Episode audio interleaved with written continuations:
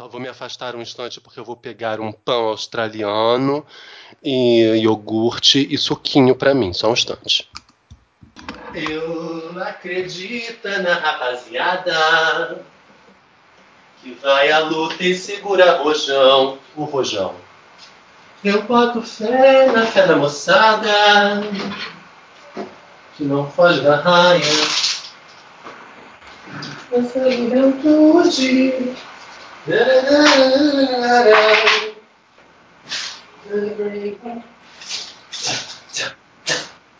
Holiday.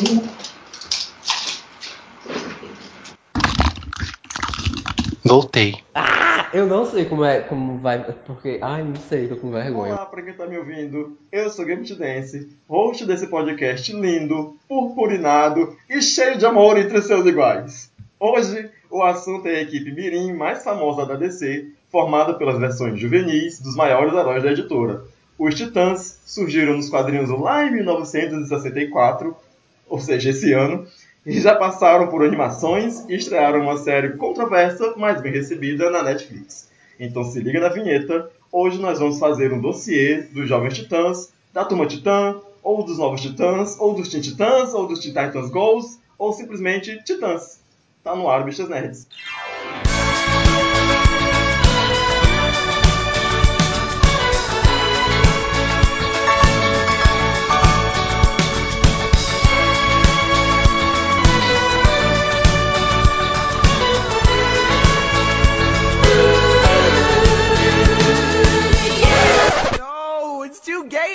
Comigo no podcast de hoje, Drigo Menezes. Oi, gente. O José Neto. Oi.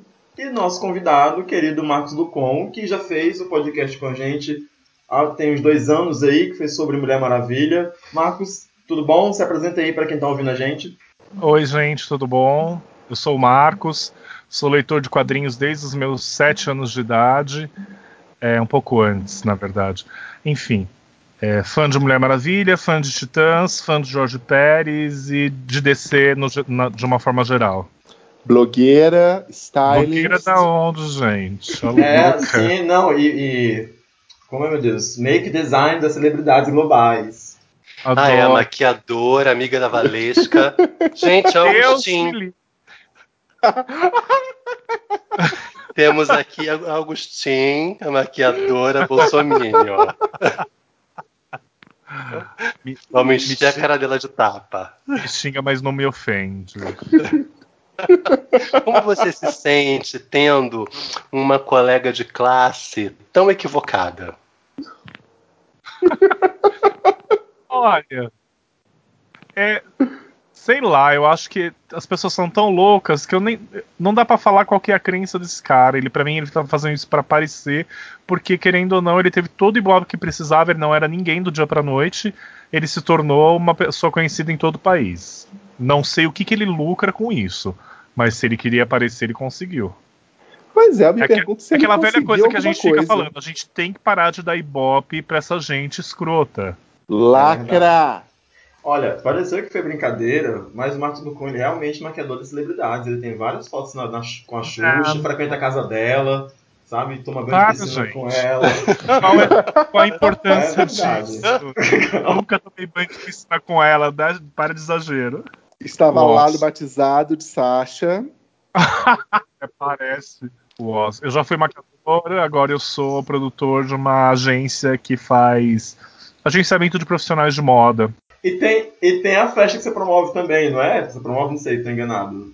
É, na verdade, eu sou host, sou host da Sound já há alguns anos, nem me lembro quantos. Mas é a festa de ursos mais famosa de São Paulo, na verdade a maior da América Latina. É, 13 anos aí de história, parece. Ah, Eu sou super mal com essa coisa de número, gente, mas é o Sound, todo mundo conhece. É só entrar aí, vocês veem, quando vierem em São Paulo, passem na recepção e me deem um beijo. É uma celebridade, gente. Ai, gente, para, para de escrotidão comigo, suas suas. Então, Drigo, gente. você falou, Drigo, você me convidou pra falar de Titãs, não que eu ia ser humilhado durante uma hora. claro. Na verdade, você está no arquivo confidencial. Bom, então vamos lá. Jovens Titãs é uma equipe da DC que foi criada aí em 1964 E o nome original, se eu tiver pesquisado direito, e aí vocês me corrijam, Pode deixar. era Teen Titans. Mas aí, de lá pra cá, né, a turma já, já sofreu, já trocou de nome assim muitas vezes, trocou a sua formação muitas vezes. Pelo que eu pesquisei, no começo eram o Ricardito, a Aquagirl, que eu não sei quem é, juro, a Abelha, Não, não, já começou errado. Pois Já. é, que, que, onde é que saiu Ricardito. Ricardito, Ricardito entra Flash. depois. Não, não, gente. A primeira, a os primeiros três foram Robin, Kid Flash e Aqualad. Isso. Depois entra Moça Maravilha e Ricardito. Mas é o Então, que dizer, eu nem dei tanta importância para essa fase, porque, é, pelo que eu li lá, né, não- a fase não fez muito sucesso na época e desistiram assim, do. Tentaram desistir do título. A DC não botou muita confiança. O título só passou a ter importância lá nos anos 80, quando, em 86, se não me engano, quando o Wolfman e o George Pérez passaram a tomar conta do- dos personagens. Aí foi que o negócio se lançou. Vamos É. começar do começo. pois é. Porque eu acho que dá pra fazer um paralelo meio que como. eu acho que como com os X-Men. Que tiveram aquele começo, que fizeram bastante sucesso, ficaram um tempinho até que teve a revitalização pelo Chris Claremont. Não, eles não deixaram de existir nesse período, só teve esse boom. E eu acho que com os Titãs foi bem parecido, né? Você tem esse início, a turma Titã, como o Drigo já falou, e aí eles vão acontecendo até que tem a reformulação do Pérez e do Wolfman.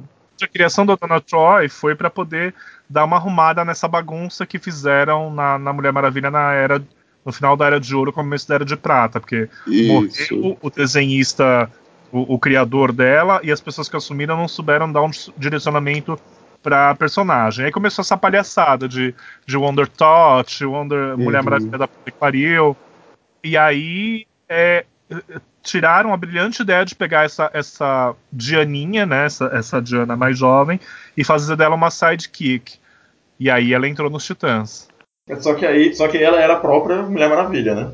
É, porque na verdade depois isso foi outra brilhante explicação foi é, revelar para para dona que ela na verdade ela era uma versão da Mulher Maravilha e ela teria outras milhares de versões de outras terras. Então linkou uma coisa com a outra, a bagunça do passado, né, que ela seria uma, uma- um espelho da Diana. E é isso, gente. É, a Dona Troy é um dos personagens, de, de maneira geral, não só da DC, mas dos- do mundo do universo de HQs, que tem a origem mais cagada, assim, que foi trocada várias vezes e, assim, muitas linhas É trocadas. que as pessoas elas, elas, elas encontram problemas nela, né, na linha cronológica dela e tentam corrigir e essas correções só pioram a situação. Sim. Então Eu acaba que, sim. ironicamente, uma das personagens mais queridas do grupo tem esses problemas todos. Ela é tipo o Gavião Negro, né? Só que eu acho que o Gavião Negro, de uma certa forma, conseguiram amarrar um pouco melhor nos últimos anos. Se bem que também não é um bom exemplo, né? Não, mas o Gavião ninguém Negro- liga. Ninguém liga. É, tem essa situação, mas o Gavião Negro, ele teve um trabalho muito grande do. Ai, gente, qual é o nome dele? Do Geoff Geoff Jones. Jones. É. Isso, aquela fase que, que ele pegou toda essa confusão cronológica do Gavião Negro e deu alguma coesão. O problema é que a dona ninguém nunca pegou pra fazer isso. Então, na verdade, o Pérez fez isso, né? Quando que Ah, ela- sim, teve sim. aquela história que depois surgiu a Troia, acho que foi uma das melhores é, origens que fizeram pra dona, mas depois estragaram tudo de novo. Então, Sim, sim. É, porque Mas, assim- o pós-crise é que acabou afetando também, né? Ela, no sentido que aí tem toda aquela, aquela, aquela história da primeira aparição da Mulher Maravilha, lá com lendas, essas coisas todas. aham. E aí, E justamente, depois. essa Mulher Maravilha estava aparecendo agora, né? Isso. Como aí se- depois o Pérez cria toda a origem da Troia, que ficou muito boa, realmente. E o que que tá valendo hoje pra dona? Boa pergunta. Pois é, o, o- eu, não li, eu, não, eu parei de ler o Rebirth já tem quase dois anos. Então, até onde eu li Mulher Maravilha, a dona não tinha aparecido ainda. Então, É não teve aquela que- continuação. A própria É que o Mulher Maravilha tava meio confusa, quer dizer que tá confusa, né? Mas é que tava essa questão dela não saber se era. Se ela era a Mulher Maravilha do, do Pérez ou se, é- se ela era a do, do Azarello. Né? Não, Aham. não tinha uma confusão ali É, no começo, eu- ela eu não não- sabia de onde vinha. Eu não acompanhei completamente os 952, porque ele me irritava, principalmente depois que o Shang Azarel saiu. Mas é, o, o Rebirth ele não foi um, um reboot de tudo, né? Ele continuou com algumas coisas. Então a dona que foi criada nos 952, ela permanece até hoje. E nos 952 ela foi criada através de magia, com, bairro, com barro de Temícera, Isso. ela ser uma, uma nêmesis da Mulher Maravilha. Tanto que tem um arco gigante da- desde a criação da dona até o confronto com a Mulher Maravilha, enfim. E aí ela começou a receber flashes, ela começou a receber flashes de memórias de uma vida antiga, parece, que foi quando ela, ela começou a se juntar com os titãs pra poder, é, sei lá, começar a entender a bagunça que tava na cabeça dela. Não, não tem uma referência aí a uma criação dela de sei lá de quando? Que foi a Cici que fez ela pra ser um, uma- um clone da Mulher Maravilha e sequestrou a criança errada? Hum, é, eu não posso dizer que. Eu acho que eu. Isso foi na Desconheço. fase dos Fincher, não foi? Foi. É, isso Foi, porque, foi na- porque foi na fase dos na dos Finch. Do David Finch e da esposa dele. E aí, e- Isso. porque assim, eu, eu também posso estar Eu fazendo. odeio. Certamente tu posso estar Eu não consegui, pois eu é. Eu não consegui continuar lendo. Aí eu parei. Anyway, é, quem, são, quem, quem eram os outros personagens, né? Vocês falaram. Era o Robin, o Robin Dick, Dick- Dick Grayson, não é isso? Sim. Que era o Robin da época. Precisa falar a origem de Robin? Não sei se precisa, né? Garoto do circo, Não. Pais morreram. Não, gente, não. Se for começar a contar a história, a história de cada um. É, mas é Fudeu, bom a né? gente introduzir os personagens aqui, né? Sei. Mas Não, Robin. Robin. Ah, Gente, Robin, Batman, blá, Ajudante blá. do Batman, Ricardito, ajudante do Arqueiro Verde, e Aqualad, ajudante do Aquaman. Agora, realmente, você ser sidekick do Aquaman, puta que pariu. Ah, mas é que eu acho que a origem do Aqualad ela é interessante porque ele, na verdade, ele é um atlantiano comum, médio, mas tem toda uma questão de ele ser rejeitado por causa da, da coisa dos olhos dele. Eu acho interessante ter esse, esse detalhe na origem dele, que ele é, na verdade, uma pessoa discriminada pela sociedade atlante e que o Aquaman acaba adotando. E eu, eu só gostaria que fosse falado, nem que fosse brevemente, porque assim, esse Robin da primeira fase dos Titãs lá da década de 70 é o Dick. Mas depois troca pro Tim. Depois troca pro Damian. Né? Então. Muito tempo depois. É, na, pois é. verdade, na verdade, todos os Robins passaram pelos Titãs, inclusive o Sim. Jason. Teve uma fase exatamente. que o Jason fez parte da equipe e a Dona Troy era a líder da equipe. Pois é. É por isso que- E, o- e o Aqualad, pra mim, é um personagem que assim que eu, que eu, eu tenho, eu faço mais confusão, porque o Aqualad dessa época é um rapaz branco. Mas o Aqualad, já pra recente na animação, era um rapaz negro. Então, É, já, isso já, no Young Justice. já, já que você está falando de versões, né? O Aqualad dessa época da criação era o Gart, que era um rapaz branco, de cabelo encaracolado negro, e que depois é, ele teve uma reformulação e começou a chamar Tempest. E depois que apareceu esse outro Aqualad, que era o, o filho do, do Manta Negra, é isso? Isso. Isso, ele isso assumiu mesmo. o nome de Aqualad, Acho que é Raia Negra em português. a Raia Negra, isso, isso mesmo. Ela acabou de denotar a idade porque Manta Negra é como chamavam no desenho de Super Amigos. Gente, eu assisto o canal Viva a todo momento, então essas informações acabam ficando a louca. é porque eu vejo no Tomcast. É, Mas vamos lá. O, o, o Ricardito, que é o auxiliar do, do Arqueiro Verde, é que nunca teve outro, né? Ele sempre foi. Depois virou Arqueiro Vermelho, depois virou Arsenal, mas depois a, a- o, o sidekick do Arqueiro Verde passou a ser uma menina, né? É, então, na verdade, em inglês o Ricardito chama Speed. Então Uhum. a gente teve uma- um outro Speed que foi a Guria, que aqui foi traduzida como Ricardita. Sim, é, pra poder Então, preservar gente? o nome original do, do Ricardito. Aí vamos, aí vamos pensar. O que, o que, que drogas estavam tomando essas pessoas que fizeram essa tra- tradução de Speed para Ricardito? É maravilhoso. né?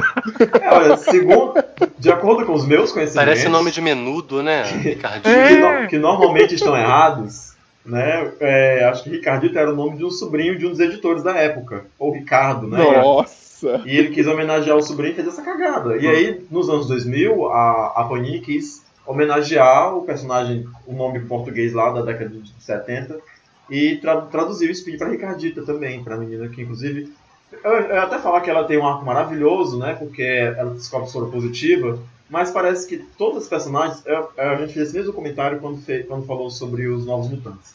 Todos os personagens dos Titãs, eles têm arcos muito bons, que parece que a galera trabalha com eles um, algumas histórias que elas não conseguem trabalhar com os figurões. É, é eu acho que é, o interessante dessa época é de dar uma pincelada muito rápida, é que foi uma época que, que, que eles tiveram muitos heróis. Uhum. Eles começaram a dividir a equipe em Titãs da Costa Oeste, Titãs de não sei o quê. E apareceram uns, uns, personagens assim que a gente nunca mais ouviu falar. Labareda, Águia Dourada. Sim, sim. A Pina e Columba, que depois voltaram a ter uma série solo deles. Eles tinham basicamente. A, a era a mesma coisa dos X-Men. Cada hora aparecia um personagem novo que integrava a equipe. E assim como os X-Men, os Titãs depois acabaram tendo uma, uma coisa meio de. Eles são os rejeitados, daquela coisa toda, que eu acho que é um parâmetro muito inteligente, que depois o, Eric, o, o, Pérez, o, Pérez, o Pérez e o Wolfman trabalharam um pouco melhor, que é de associar eles a essa coisa do preconceito, do racismo, da rejeição pela sociedade.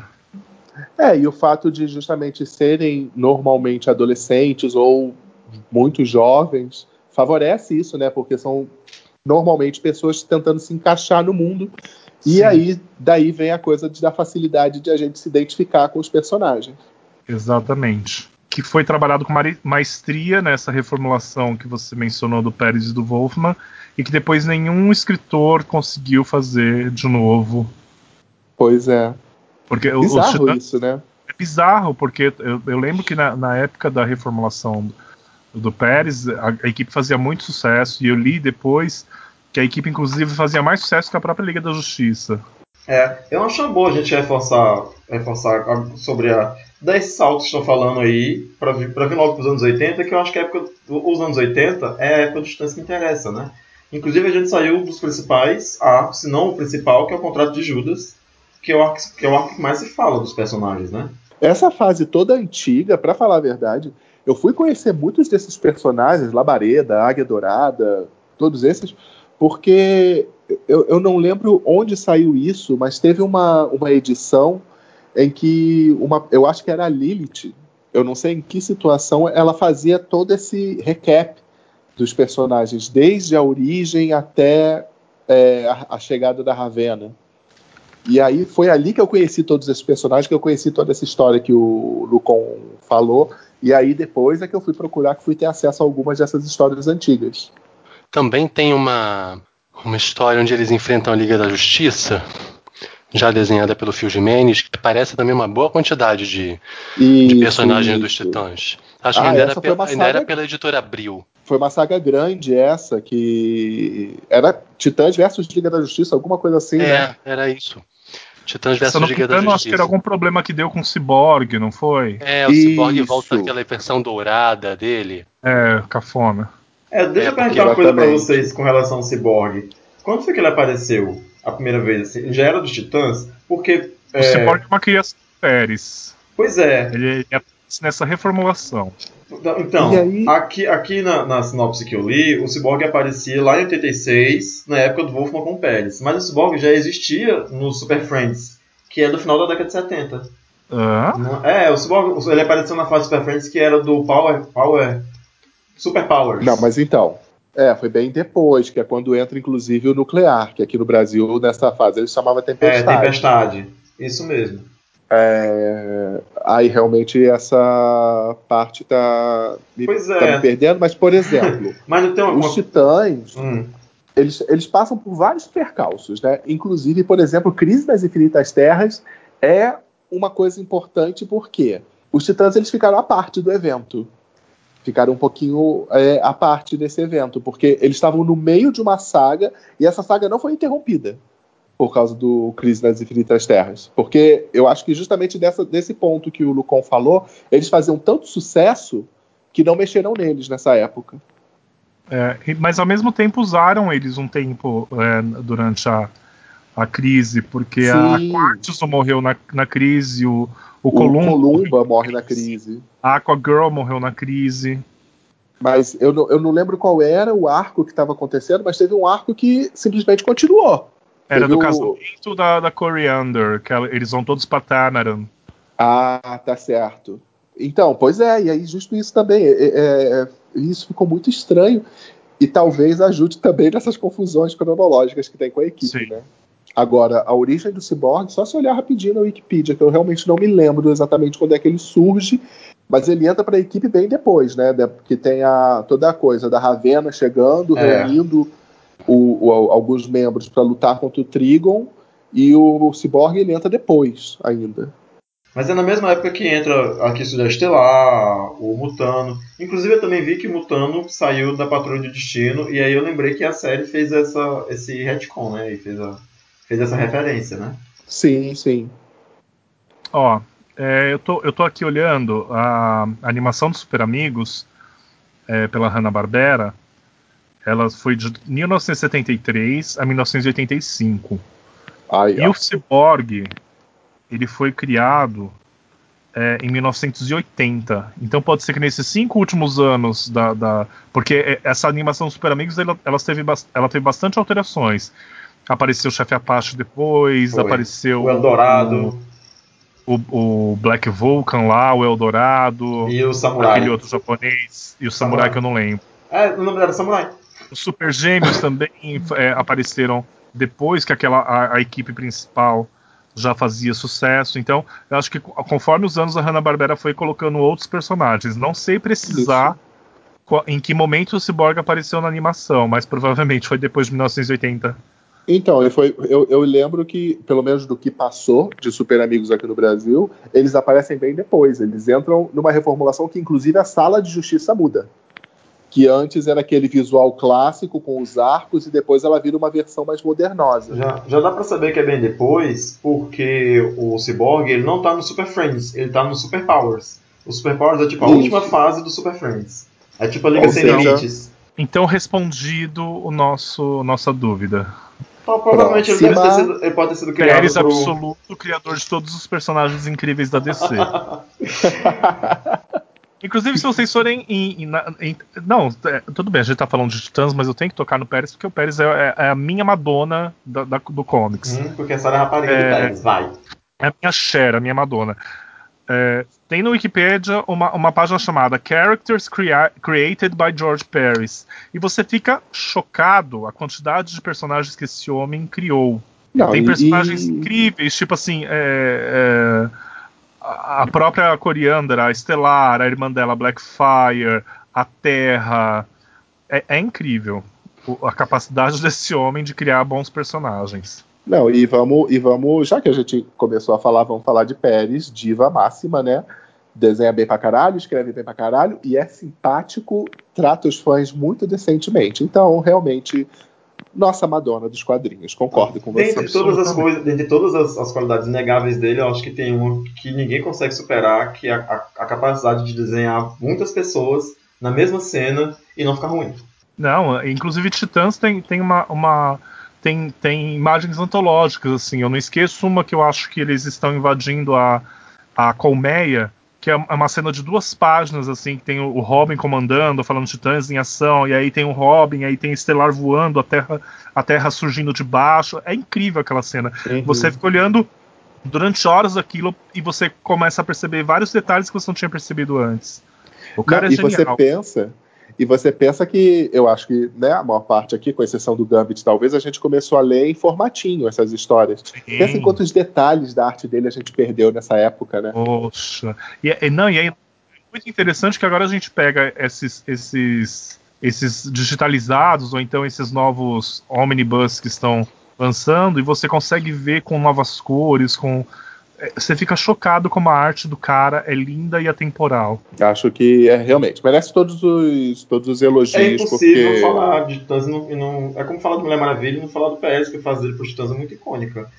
Então, mas querendo ou não, embora ele tenha feito trabalhos para Marvel também, pode-se dizer que ele é um, do- um- um dos criadores fundamentais da DC, né?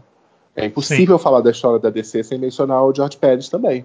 E eu acho que o próprio pessoal da Marvel acho que não consegue falar de toda a história dos Vingadores sem mencionar a fase dele dos Vingadores, que era uma. Eu não li, né? Eu não, posso opinar sobre as histórias, mas visualmente era lindo. Você tinha vontade. Eu, eu que não, Aham. não sou leitor da Marvel, tinha vontade de ver porque os desenhos eram sensacionais. E, e uma coisa incrível, desculpa, Lucon, mas só nessa fase. Eu li o primeiro arco só dessa fase dele nos Vingadores.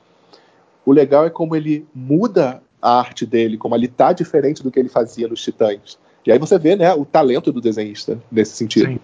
Inclusive, vocês viram o George Pérez no Rebirth?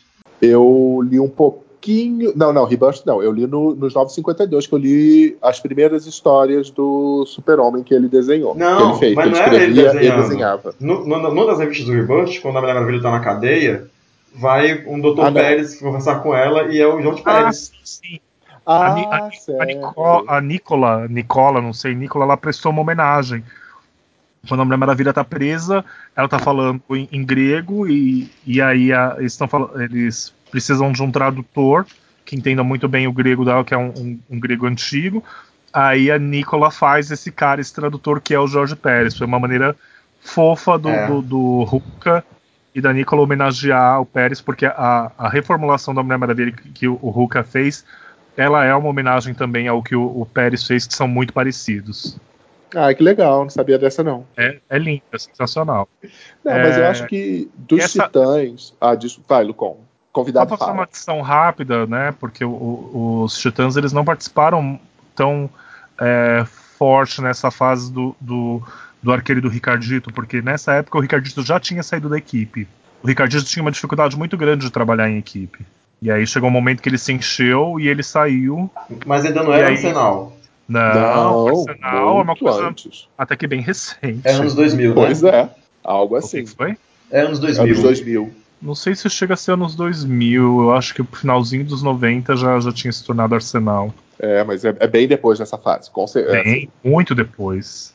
Então o que tem pra gente falar mais da- do- dos anos 80? Você não quer falar da Então. Ravena ou da Estelar? Não, eu acho que a gente tem Não. que apresentar os outros personagens que não são, assim, tão conhecidos. Os perso- e talvez os personagens originais, né? Porque querendo É, ou não. Eu queria falar do povo da Robin, série, né? Que foi, que foi o que Robin, motivou a gente fazer esse Ricardito. episódio.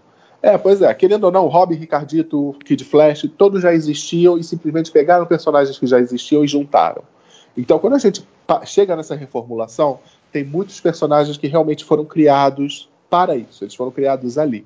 E aí é quando a gente tem Ravena, a gente tem Estelar, tá? a gente tem Cyborg, e aí tal, desses aí talvez valha a pena falar nesse sentido, que vão ser personagens menos estabelecidos, né? É, Digamos e assim. que são dos titãs.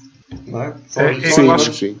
E isso, isso, sem querer ser chato novamente, tocando no assunto da genialidade do Pérez, eu acho que essa reformulação é outra prova da, da genialidade do cara, porque ele pegou, criou um monte de personagens novos, porque é, Estelar não existia, Cyborg não existia, Ravena não existia, e, e ele conseguiu pegar esse, esse, esse monte de personagens novos, fazê-los interessante, interessantes e fazer a equipe decolar tentaram colocar vários personagens novos no, no decorrer da, da vida dos Titãs que não fizeram tanto sucesso quanto essa fase fez. E, e se você for parar para pensar, esses anos, os arcos que foram desenvolvidos, por exemplo, a história da Estelar, ela não fecha naquele começo, ela vai fechar anos depois, foi uma história que foi acontecendo.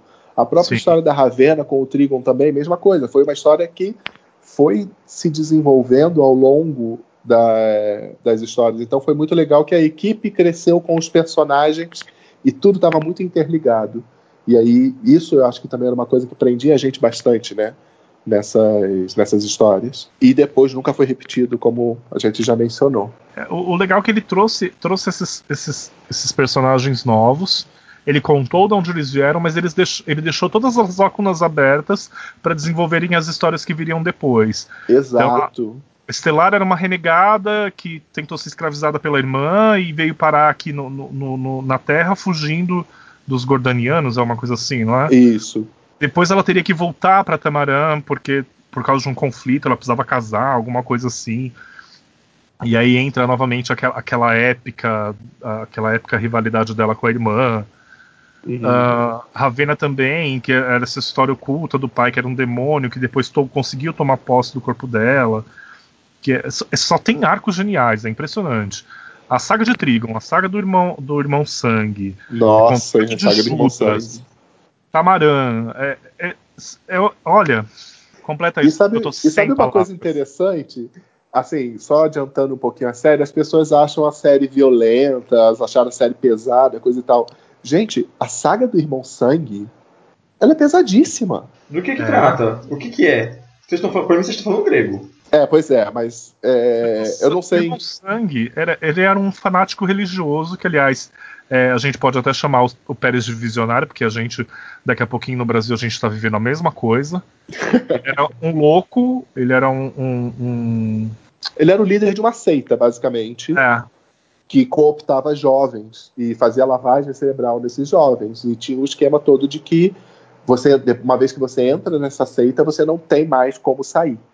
E aí, justamente, a história começa com uma amiga do ciborgue que tá tentando fugir disso e liga para ele. Só que ela é descoberta, inclusive, justamente, é o, é o que começa o pesado. Ela é morta por um monstro que o irmão sangue cria, e é bem pesado isso. eu, eu, eu não lembro como que era esse monstro, era uma aranha, não era? Era uma aranha gigante que ficava num poço todo sujo, sabe? Exatamente. E o irmão pesado. sangue ele tinha uma madre superiora também que e ele e aí eu não sei se já nesse começo ele tinha uma certa obsessão pela Ravena, né? Que ele queria cooptar a Ravena para o culto dele. É, na verdade, ele, ele se interessava pelo- pelos, pelos titãs por causa do poder que eles tinham, né? Sim. como, como, como aliados, né? da lava- lavagem cerebral neles é, ia ser muito benéfico para ele. Eu sei que depois de, muito, de muitos anos eles correlacionaram a, a, a seita do irmão Sangue com o Trigon, né? Que o Trigon seria Sim. o demônio que eles cultuavam. Mas ó, isso foi muito depois do Pérez. Não, não, não sei se teve. Eu não me talvez, lembro. talvez de não fosse a uma intenção Não. original, né? Isso. Tá, Porque mas como na é que termina verdade isso? a origem Como que É, termina na o quê? verdade, tem vários finais. É, porque tem uma Adoro. primeira saga do irmão. Tem uma primeira saga do Irmão Sangue, que é essa que começa com a amiga do Cyborg. Só que aí, em um determinado momento, os titãs eles conseguem derrotar e aparentemente o Irmão Sangue morre. No entanto, a Madre Superiora dele continua com a seita, dando um caráter mais oficial a ela e meio que meio que coloca a culpa dos titãs, porque aí eles também ganham esse aspecto de serem impopulares frente ao público. Hum. Porque, né? Um- uma seita comandada por uma pessoa chamada Irmão Sangue só pode ser uma coisa super legal, Claro. né? Com certeza, é um Super pastor, boa. com certeza é um pastor que eu seguiria. Pois é. Quem? Com certeza é um pastor que eu seguiria.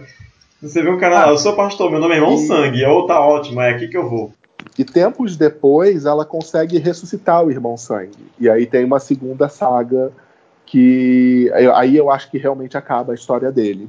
Nessa segunda saga que acontece tempos depois. É, é porque assim, apesar, da- apesar da saga ser conhecida, né, o, o, o nome é famoso, mas esse personagem, Irmão Sangue, eu, eu particularmente nunca vi ele em nenhuma história, assim, de tudo que eu li. Ele, eu acho que ele não apareceu mais Pois depois, praticamente. É um desses personagens que E- morreram e pronto, né? Ele apareceu muitos anos depois por outro escritor, agora eu não sei se é a mesma encarnação, porque né, morreu, Aham. foi ressuscitado, aí morreu de novo, devem ter ressuscitado em outra pessoa. Então, aí é que tá. Nesse final dessa saga, ele não morre exatamente. Porque ele tinha todo um esquema de que ele tinha poderes também. Ele era. é, ele tinha é, alguns poderes, principalmente relacionados a essa coisa de cooptar seguidores, né?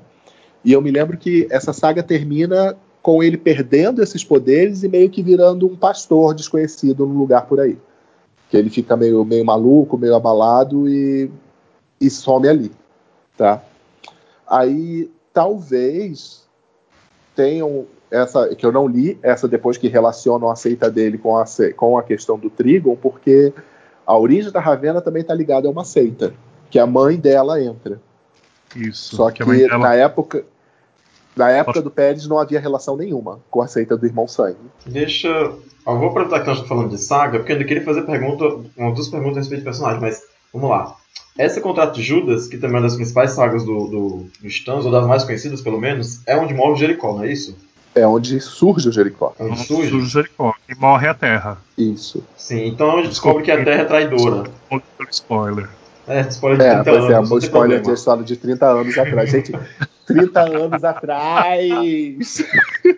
Gente, Jericó é outro personagem que eu só conheço de ouvir falar. Também nunca li nada com esse personagem. É, porque Ah, ele foi eu- eu muito tenho nessa um pouco- especificamente. Eu, eu, eu tenho um pouco de, de tristeza quando eu lembro do Jericó, porque era um personagem genial e depois estragaram o personagem completamente. Pois é. é. Acho que depois a gente até fala um pouquinho dessa malfadada nova reformulação que os titãs sofreram, né? Por que É. chegaram no Jericó? Então, o Jericó, vamos primeiro falar um pouquinho da origem dele, né? O- O Jericó ele é filho do Exterminador, que é um, o Exterminador ele tinha dois filhos. Um seguiu os passos do pai como mercenário e acaba morrendo num confronto com os Titãs. Por causa disso, que o Exterminador ele busca vingança para a equipe. E o outro filho é o Jericó. Então são três filhos. É, depois Ah, tem a sim, menina. você- Parece a Depois tem a- devastadora, não é? Isso, é depois. Ela vem depois. Tá. Mas nessa época só são os dois, tá? E aí o Jericó ele tem a seguinte história que o, o exterminador ele era casado com uma mulher que é uma ex-militar e que não sabia que ele tinha esse- esse- essas missões como mercenário depois lá dos experimentos que deram poderes para ele. Um belo dia, um inimigo dele descobre a, a identidade dele e a família e sequestra a mulher e o filho, que no caso é o Jericó. E acontece uma luta, o final das contas, o garoto acaba perdendo as cordas vocais nessa luta, porque o cara tá ameaçando ele com uma faca e corta a garganta dele. Por causa disso, ele fica mudo. E aí, anos depois, é, por causa desse evento, a mulher do exterminador foge dele e só vai aparecer anos depois, quando realmente está acontecendo a saga do contrato de Judas. Tá, e, que e aí aí o ela Jericó revela- já, já, já entra, entra pros titãs aí. ele já está adulto. E aí é- é, são umas duas páginas que eu acho que pode se dizer que também são bastante icônicas né, dos Titãs, que é quando o Robin se torna asa noturna, Sim. e aí ele aparece com aquele uniforme maravilhoso, com a gola gigantesca, e o peito, né, um decotão no peito. Ah, eu achei super discreto pra quem, pra quem trabalha na noite, assim, tipo Batman, né? Asa noturna. Ai, gente, aquele uniforme é fantástico, desculpa. Achei isso discretíssimo. E aí na página seguinte. É, Mas acho que era referência à roupa do circo também. Aham, total.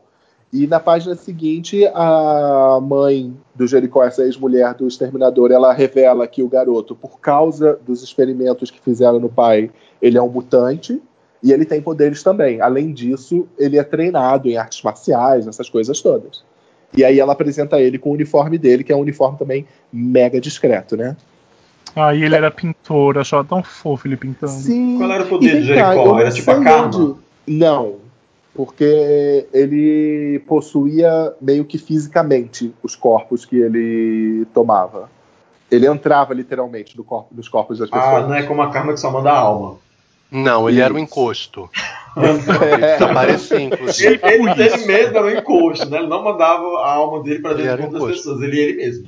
Ele Aí era uma tipo coisa o do desafiador. Jericó- uma coisa do Jericó que eu achava. Isso, ele era mais ou menos como desafiador. Ah, mas desafiador é um fantasma, ninguém vê. Não, mas tudo enfim, bem. era mais ou menos mais ou menos a mesma coisa. Tá. Mas uma coisa legal do Jericó, que eu li uma entrevista, que eu acho que foi na época que saiu numa das revistas, que acho que foi numa edição especial de Contrato de Judas, em formatinho ainda, que aí tinha uma entrevista com o Wolfman e o Pérez, e eles mencionam que com o Jericó eles queriam trabalhar sexualidade. Então, que acho que, é Jo- acho que era Joseph o nome dele, né? É. E que e foi uma coisa que apareceu depois. Ele não tinha era muitas Jericó no namoradas. original? Não era. Não, Olha Jericó que coisa, era o- criatura. Não, mas tipo Jericó. É. E eles queriam trabalhar essa coisa de sexualidade. Então o Jericó ele tinha muitas namoradas e eles queriam, olha só que revolucionário. Eles queriam mostrar ele segurando camisinha. Isso lá na época. E, e se eu não me engano havia uma intenção de que ele fosse bissexual ou algo assim. Só que É, acabou mas- que, né? Eles não segundo- puderam trabalhar isso. Se isso foi segunda metade dos anos 80, tava muito em voga. Né? Se falava muito sobre camisinha na época. Sim, sim. E acho que teria Então- sido- uma coisa boa, assim, bem à frente do seu tempo. É, parece que a É, na, intenção na deles verdade era não se falava isso. muito, né? Se falava muito de camisinha nos anos 90. Nos anos 80 a camisinha apareceu e era aquele tabu de, de sociedade, tipo, ai, Né? Como É, assim? mas é tá porque- incentivando mas é porque as tava- crianças a é treparem. Tava- todas as pessoas. Pois é, por isso que, a- apesar de ser, de ser algo que era per- pertinente à época, colocar isso no quadrinho seria à frente da época, né? É meio paradoxal isso aí. Sim. Mas Sim, eu, mas eu tô, sim, mas eu tô- eu tô falando isso porque, eu- por exemplo, é, em 89, Madonna fez referência ao uso de camisinha, né? Prevenção, por causa do HIV, da AIDS, que tava matando do- os gays e etc. Exatamente. tal. Quer dizer, isso é um Mas de Jericó- 89, e é, e é mais ou menos a época que tava se passando essas histórias. Isso. E o Jericó ele havia a intenção de, pelo menos tangencialmente, tratar alguns desses assuntos usando ele, só que acabou que parece que eles foram meio tolhidos nessa, nessa intenção. O Mas Pérez ele tem muito. O cara Essa- já Ah, era fala, um. Não, é que tipo. Já era uma coisa revolucionária por si, né? Um super-herói deficiente. É E deficiente. ele, ele não porque era deficiente auditivo, É, ele mas ficou- ele se é, comunicava verdade. por sinais. Ele se comunicava em sinais. linguagem de sinais. Ele não Que era era genial surdo. introduzir um personagem que falava Libras É. numa. Na verdade, não era Libras, porque Libras é a língua brasileira. Linguagem de sinal brasileira. Isso. Ah, linguagem de É. sinais, gente. Isso. E assim, imagina, ele é deficiente, né, mudo, e ainda transante, né, porque tem uma coisa, porque deficientes não tem sexualidade, É né, verdade. É. Sim. Tem essa. deficientes não transam. né. Ai, gente, mas todo mundo queria transar com o Jericho. Fala a verdade. Gente, eu não sei porque eu não é- alcancei. é Talvez se tivesse alcançado eu tivesse querido. Então, mas ele, ele e e ele foi realmente desenhado para ter esse estereótipo. Ele tinha um cabelo de glam rock, né, de artista de banda glam na época, né, aquele louro encaracoladíssimo. Que E a roupa dele remetia né? muito a isso, né? Então, ele, ele tinha muito essa vibe.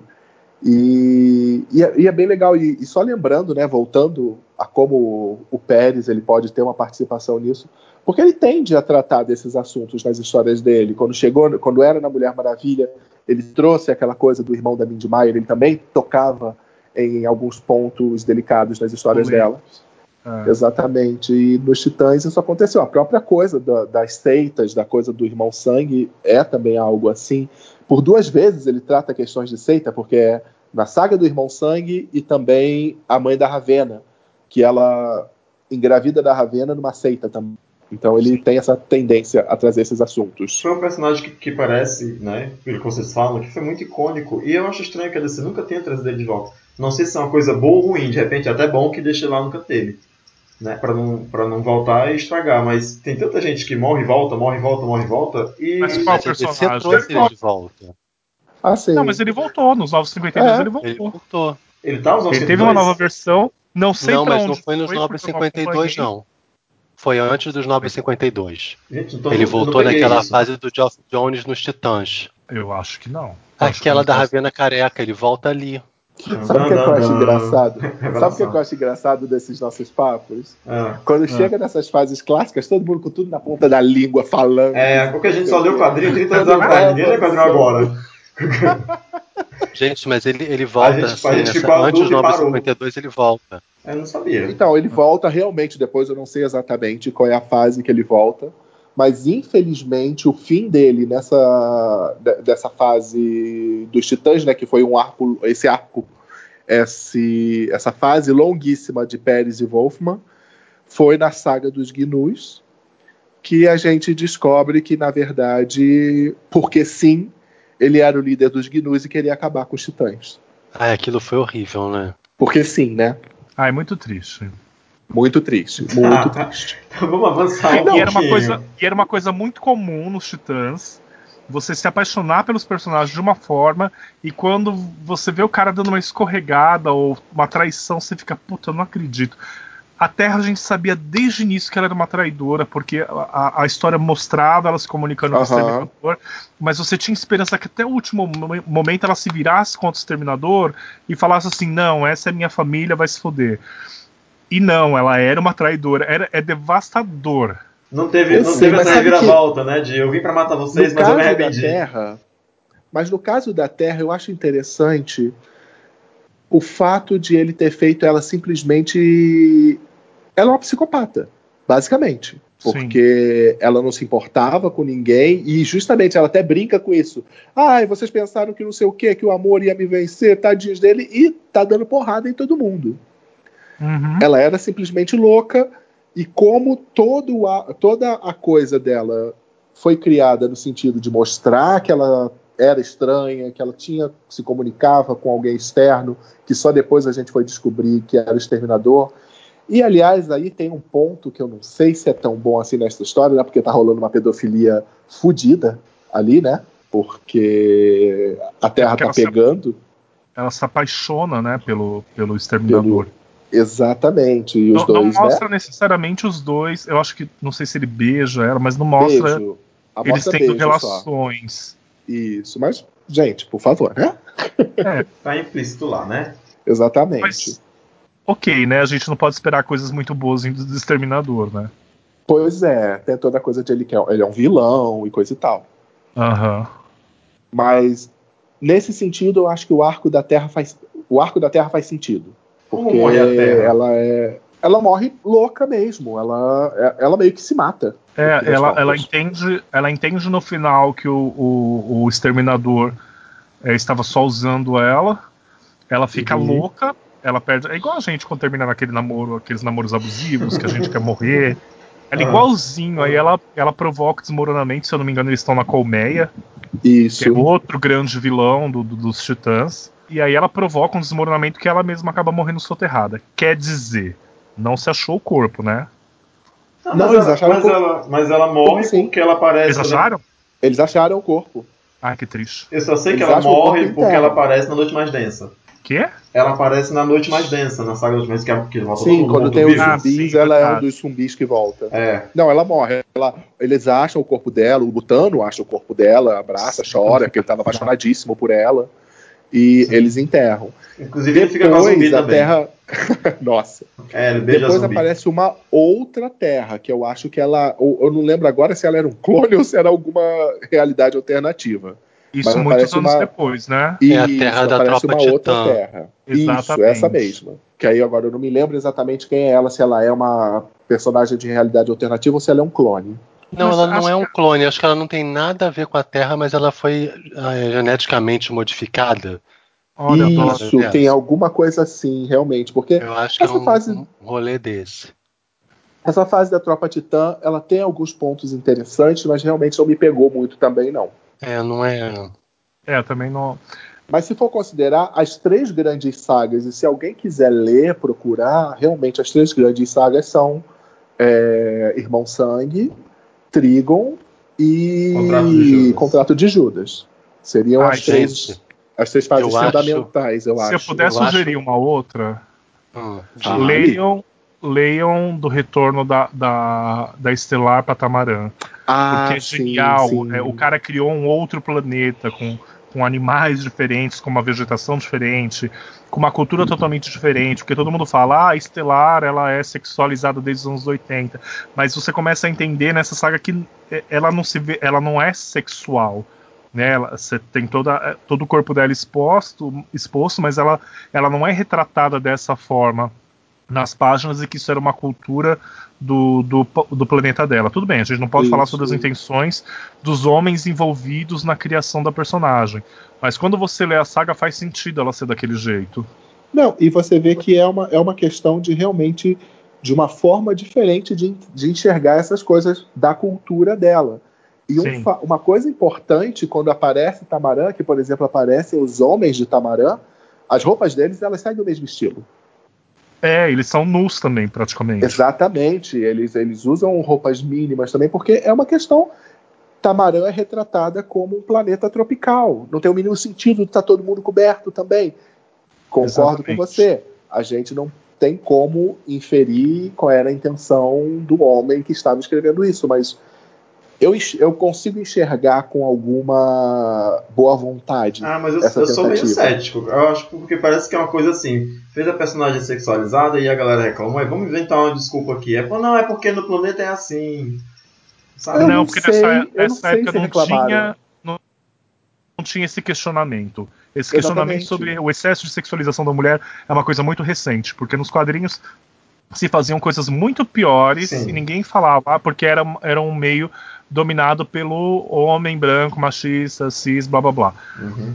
Então não tinha esse questionamento. Eu, eu, eu, eu sou do time do José, eu acredito na, na, na boa vontade da criação ali, porque o, o, o Pérez ele abordava muitos assuntos espinhosos. E talvez a forma de abordar a, a, a Estelar como uma mulher muito livre, como uma mulher que não, não tem essas, essas amarras de sociedade com relação à sua sexualidade e, e o seu corpo, fosse uma maneira de dar uma cutucada nos tabus dos americanos. Uhum. Ok, ele poderia ter feito isso com um homem, mas quando você vai em Tamarã, tá todo mundo ali seminu. Não é nenhuma. Exatamente. E, e em momento algum, você vê no- no- na- na- na- nas histórias do Pérez a, a Estelar se insinuando é, gratuitamente. Ela era apaixonada pelo Dick Grayson. Então você não, não via ela como um, um sex symbol para todos os homens, enfim. É, e tinha muito a questão dela, por exemplo, aquelas características como ela aprender uma nova língua beijando as pessoas. E era uma característica da personagem que, na, na maior parte das vezes, quando eu vi isso sendo retratado, foi de uma maneira até interessante. Sim. Sabe? Que pra ela é muito natural fazer aquilo. Foda-se se todo mundo acha estranho. Deixa eu perguntar, aproveitar o gancho dela para tirar uma dúvida com vocês. Eu queria, eu queria que vocês fossem bem sinceros nessa resposta. É, vocês já imaginavam a Estelar como uma garota negra? Sim. É, eu, eu diria, no mínimo, que ela não é, se fosse pra parar pra pensar em feições, com certeza não é caucasiana. É. Com toda Mas eu- certeza eu- do E, mundo. e o Drigo?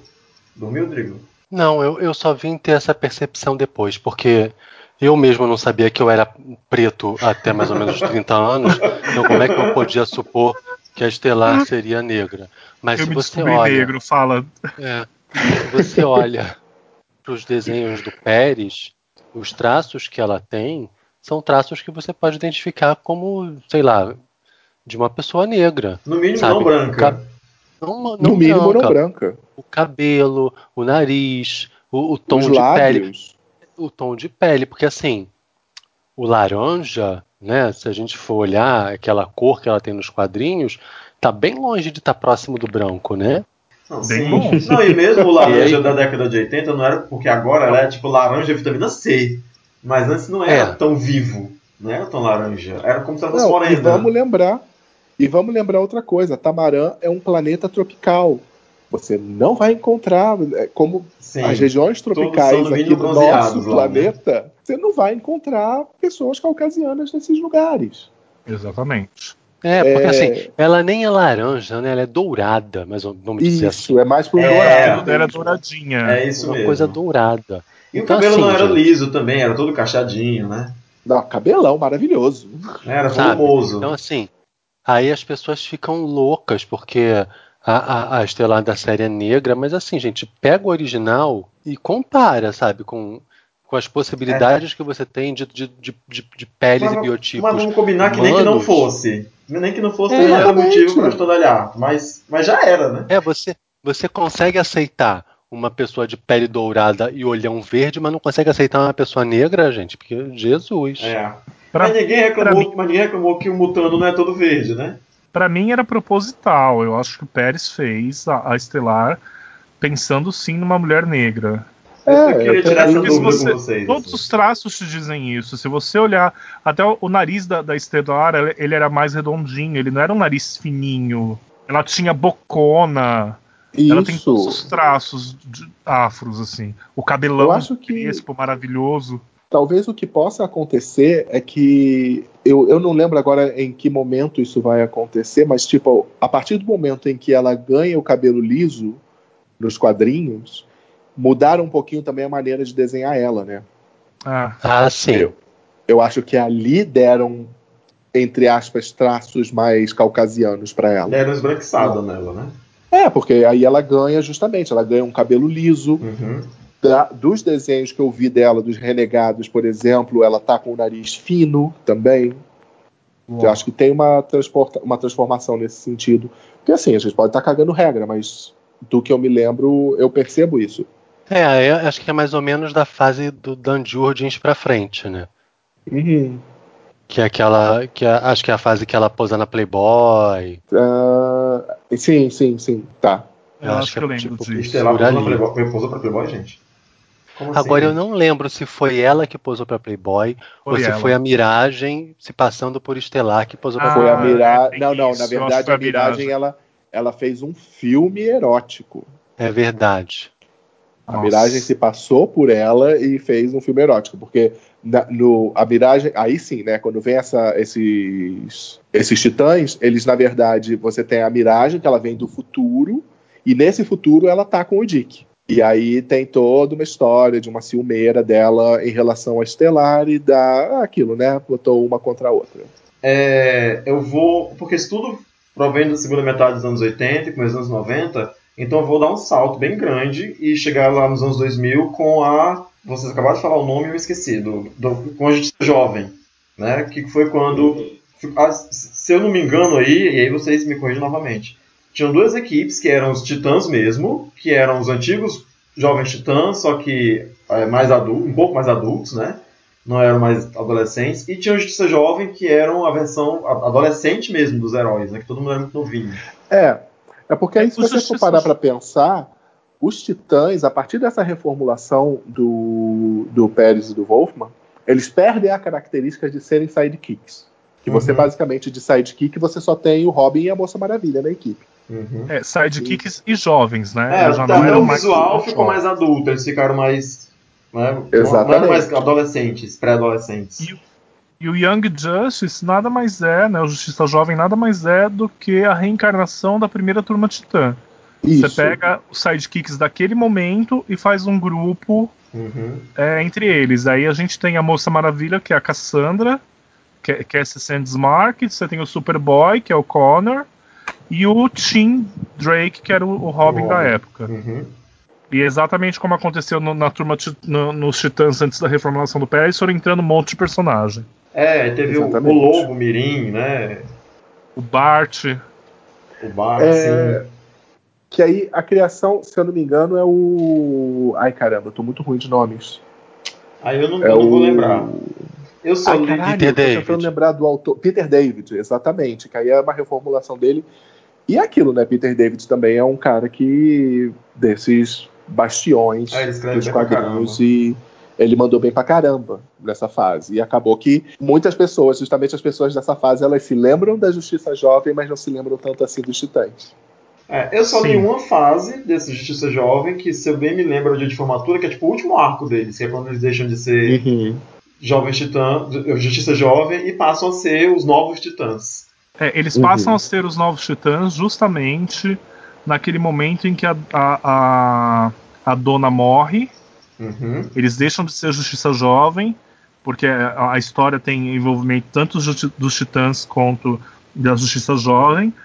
Ela morre, a, mo- a morte mais tosca do mundo, porque a mulher é uma deusa, ela, é uma, ela tem o poder dos titãs originais, e aí ela levou um- um- uma rajada de, de, de visão de calor daquele androide do Superman. É, do Super Cyborg, é verdade. do Super Cyborg. E aí isso traumatiza todo mundo, a Justiça Jovem deixa de existir e os titãs ficam todos cagados. Mas ela leva Aí uma rajada do Super Cyborg, não é da Índigo? Não, é do Super É. Cyborg. É o Super Cyborg, não foi? Foi, eu Gente, lembro. eu é acho o que único arco que eu li. Índigo. Eu vou já procurar a imagem aqui e mando aqui pra vocês, mas é isso mesmo. Eu também, eu também acho que é, o- é o Super Cyborg que mata ela. Mas, mas de novo, aí voltando pra coisa toda da cronologia cagada, né? Antes disso, Donna tinha sido Mulher Maravilha, Troia, perde os poderes, se torna uma Dark Star. Vocês lembram Ai, que disso? tristeza. Ai, gente. Que Gente, tristeza. Como eu tenho um ódio da DC não respeitar a, a- a- família Maravilha nos arcos deles. gente. Aí depois ela perde os poderes de novo, vira namorada do Kyle, do Kyle, do Kyle Rayner, né? Ou Aham. foi antes isso? Ela, quando, quando ela vira Darkstar, ela já tá com Kyle, eu acho. É, Ah, é? já. É. Inclusive a Como morte da? Dona Se eu bem me Troy- lembro, depois dessa morte, ela volta naquela saga que ela tá morando com os deuses no Olimpo e ela não lembra de nada. Não, É, esse é o retorno não, dela. Pois lugar. é. In- Inclusive, fazendo um parênteses é, sobre a morte dela, o povo é tão tosco que na, na, na morte da dona, se você observar o momento que ela morre, eles estão tentando recriar aquela cena clássica da morte da Supergirl em Crise nas Infinitas Terras. Ela, ela vai pra cima do Super Cyborg, porque ele tá ameaçando todo mundo, ela começa a esmurrar ele e ele solta uma rajada que atravessa o peito dela, justamente como a, a Supergirl morreu. Só que foi tão mal executado que ele não, jamais teve o mesmo impacto da morte da cara original. Completamente assim, sem noção. Ela também tem uma história horrorosa, né? Porque perde o marido, perde o filho. É, toda Não, vida que e reconta a história justamente- dela, começa o negócio. Ela tem uma vida bem desgraçada, assim. Não, e justamente o legal dela é que, na época, principalmente da- dessa fase, do Pérez e do Wolfman, né? Ela é justamente a casada, ela tem uma profissão. E ela é meio que uma mãezona pro grupo. Ela é aquela Sim. personagem que é a cola daquele grupo. É a irmã mais Sabe? velha.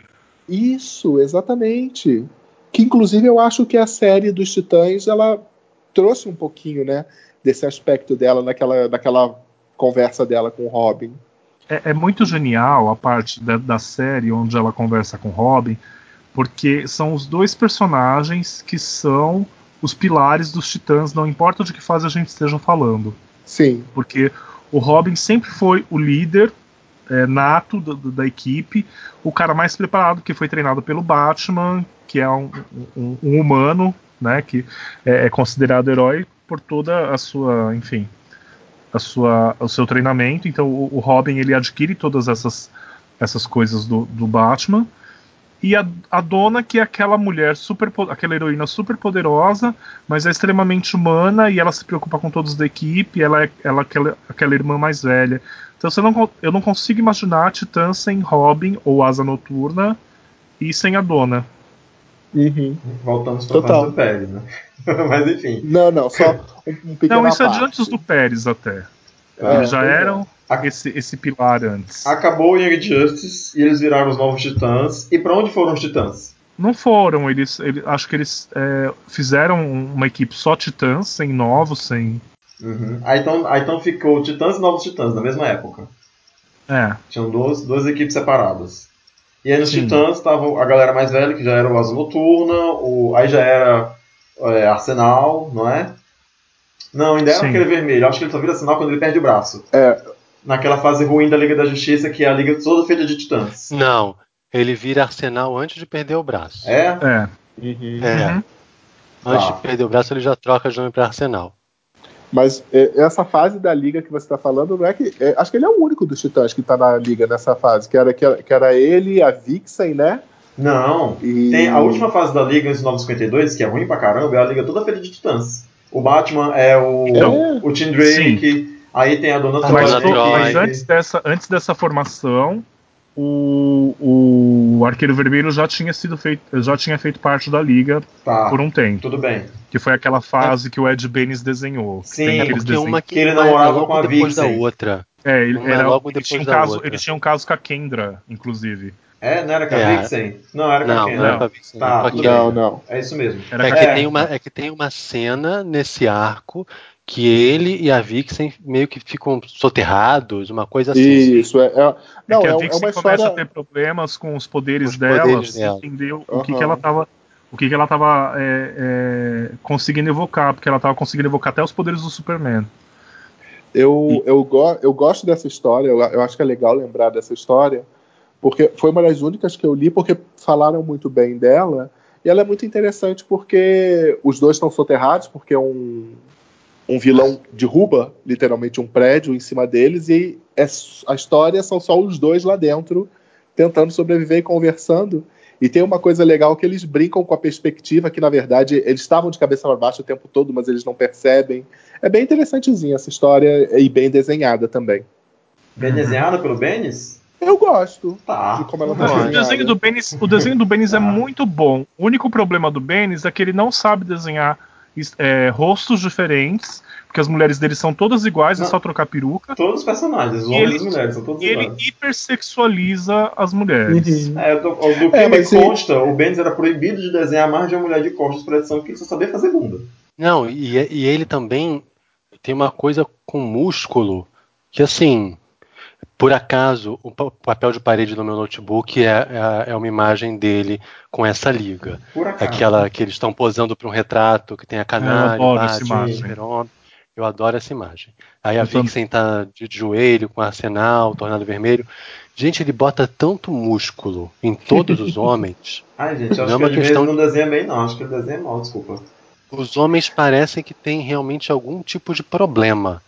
Porque É, não. O Ben, o Benz é um filhote de Jim Lee. É, é por aí. Mas eu gosto do desenho dele. Mas é, Então, é não bem. gosto, não. É meu conterrâneo, diga-se de passagem, né? É cearense. Mas eu não sei. Eu fico meio. É, o, o Benes, o Benes dessa, dessa fase da, da, da liga, ele tem duas. é, ele tem duas imagens que eu amo, que é essa da liga posada, né? Que o, o, o Drigo tá falando. E, aquela, aquela do outra que é aquele monte de heróis pra ser recrutados, sabe? Que eles são tipo. Sim, que é quando, quando zera a, a contagem da, da revista e tem a bandeira dos Estados Unidos atrás e tem uma porrada É. de herói da DC. Que Sim, eu já foi que- minha, meu fundo de tela também. Eu, eu, eu gosto dos desenhos do Benes, eu não gosto do exagero com as mulheres, eu acho que não precisa. Ah, eu Ele- ele- não sei, ele- tem muito mundo, muita virilha. Ele é um cara com e tanto talento, ele o não peito, precisa. O peito das mulheres é não do tamanho da explorar. É, todo Mas- mundo parece pornô. Voltando, Parece voltando, pornô. voltando para os Titãs. É, não sobra muito para falar nos anos 2000, né? Que a fase de Young Justice e Novos Titãs e Titãs e tudo mais. É, os Titãs passam a formar a Liga da Justiça e acaba e começa o 952. Eu nem sei se a gente deve falar dos 952 porque eu acho que para Titãs é uma fase bem esquecível assim dos 952, né? Não, a gente, a gente não pode, a gente não pode deixar passar batido os Titãs do do, do Geoff Jones, que era com a Cassandra, o Superboy, Ainda a antes do- Estelar dos continuava como 952. mentora, o Cyborg Isso. continuava Uhum. como mentor, bem antes dos 952, que era uma fase boa que também se perdeu. Eu Uhum. gostava. Eu gostava. Se perdeu com o tempo, mas era uma fase boa no início. É. É, porque assim, eles trabalhavam bem o relacionamento entre os personagens. Tinha personagens bons, eu gostava da Miss Marte. Tinha aquela. Sim. A Devastadora também era bacana. Sim. Tinha a, aquela a própria menina. Cassandra ele, ele, ele fez bem. Eu comecei a gostar da. Eu tinha, eu tinha um problema com a, com a Cassandra porque ela era, é muito ousado da parte dela querer usar o Wonder Girl. E aí eu comecei. Não, eu acho, sabe que eu acho que tinha, eu acho que tinha uma coisa boa na Cassie, né? Que acredito eu que fosse proposital. Assim, muita gente não gostava dela porque ela era muito chata, mas eu acho que ela era típica adolescente, né? Ela era, ela era bem prepotente, assim, era bem chatinha, abusadinha, ninguém é muito com a cara dela, mas ela, ela era típica garota adolescente, assim. Eu não, não tinha esse problema com ela, não. Tinha um problema com o pai, né? Que era aquela história lá com Zeus e tudo mais. Mas anyway. É a fase que entrou, a, a- como vocês falaram, a Miss Marvel, a Devastadora, a Supergirl, o Besouro Azul, que passou a ser adolescente também, né? Não era mais o Ted. E que eu acho que é a base pro desenho, né? Do Young Justice, no fim das contas. É, Sim. é, é essa fase mesmo. Essa fase é a base para o desenho que se, se- não sei se você acha, Gambit, da gente já passar para as outras mídias.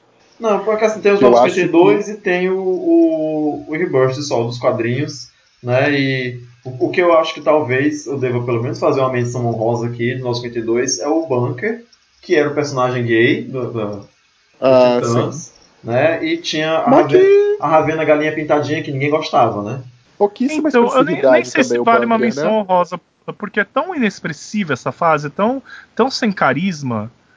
Eu, Não, foi super eu não mal consegui- aceito. A crítica detonou, as Eu vendas foram baixíssimas. duas, três histórias, eu chamo uma porcaria. Eu não entendi a origem da Cassandra nessa. Por que, que ela era Wonder Girl, que sabe, não tinha nada a ver com a Mulher Maravilha. Ela nem conhecia a Mulher Maravilha. Pois é, mas Elas tinha, um Girl que numa sim. história mais pra frente.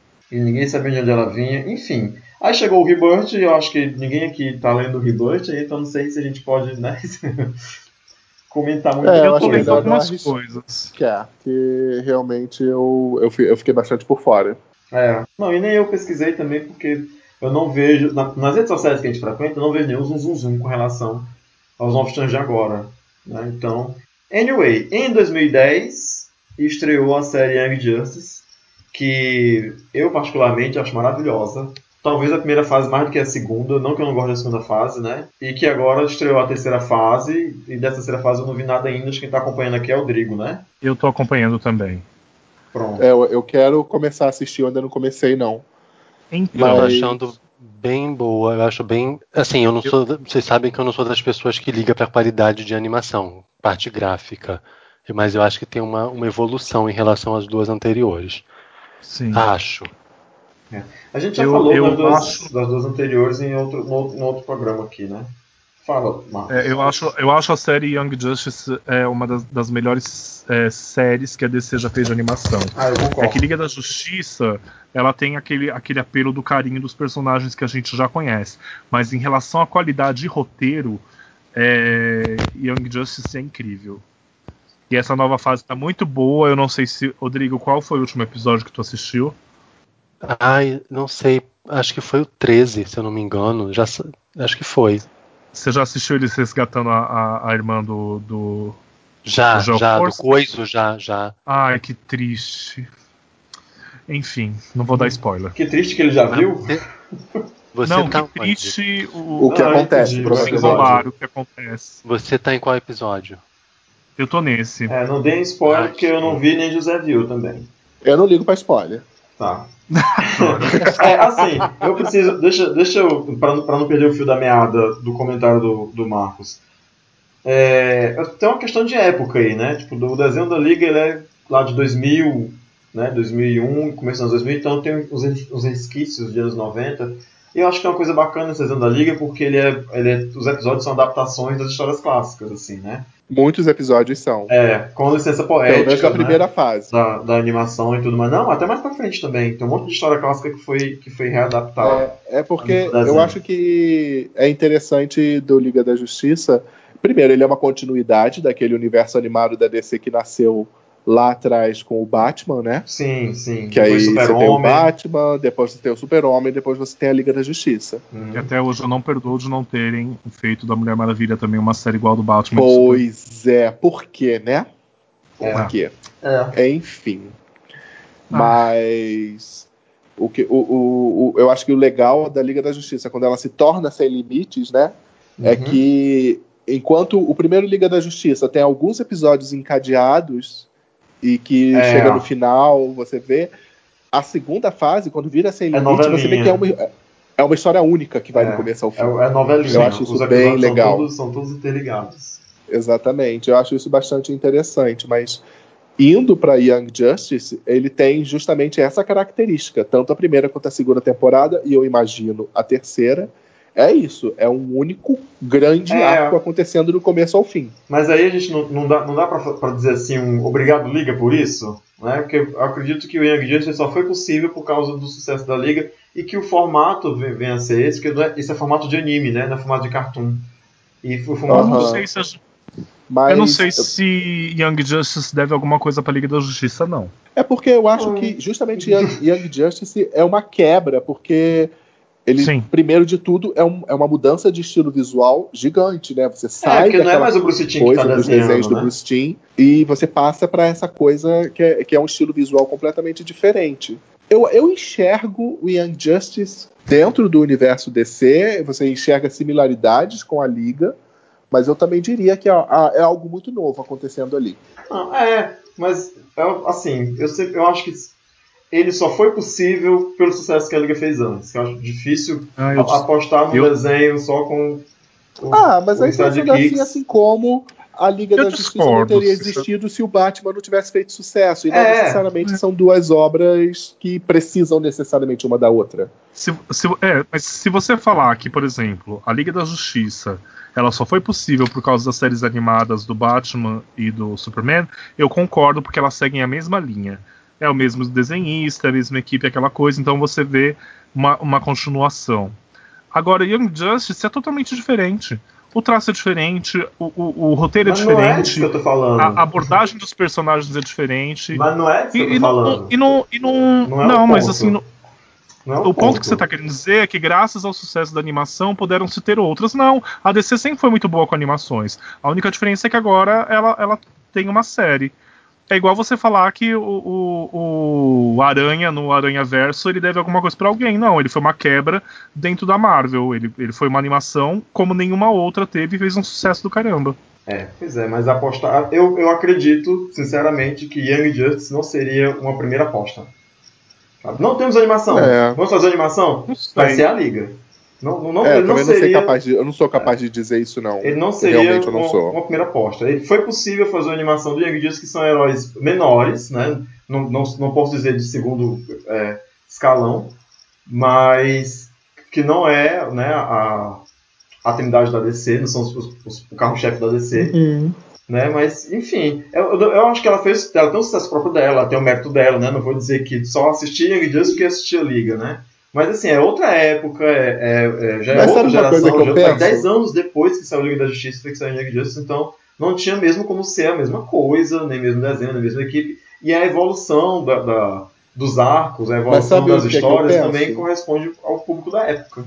Young Justice é um produto muito particular, porque, obviamente, eles colocam o foco nos sidekicks para tentar criar identificação com uma determinada parcela do público. Eles estavam querendo claramente atingir um público mais jovem, Sim. que se identificasse com aqueles personagens. Só que aí eles cometeram, não sei se dá para dizer que é um erro, que eles fizeram aquele roteiro super intrincado, aquela história super né, é, complexa. Você tinha que assistir os primeiros para poder assistir os últimos. Exatamente. Então, é, é por isso que também eu, não- eu tenho dificuldade de aceitar esse seu argumento, Gambit, porque é um produto muito particular.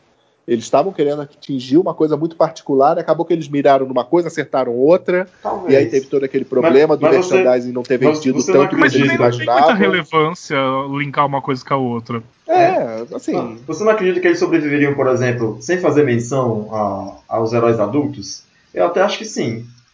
Mesmo assim, a DC não faz essa aposta. Ela mete lá o Batman, ela mete lá o, o Super-Homem. Mas é porque é todo o conceito, eles são sidekicks, né? Todo o conceito tá em torno dos sidekicks. Então, não tem como Aí- você não colocar eles. Eu já acho que não precisava.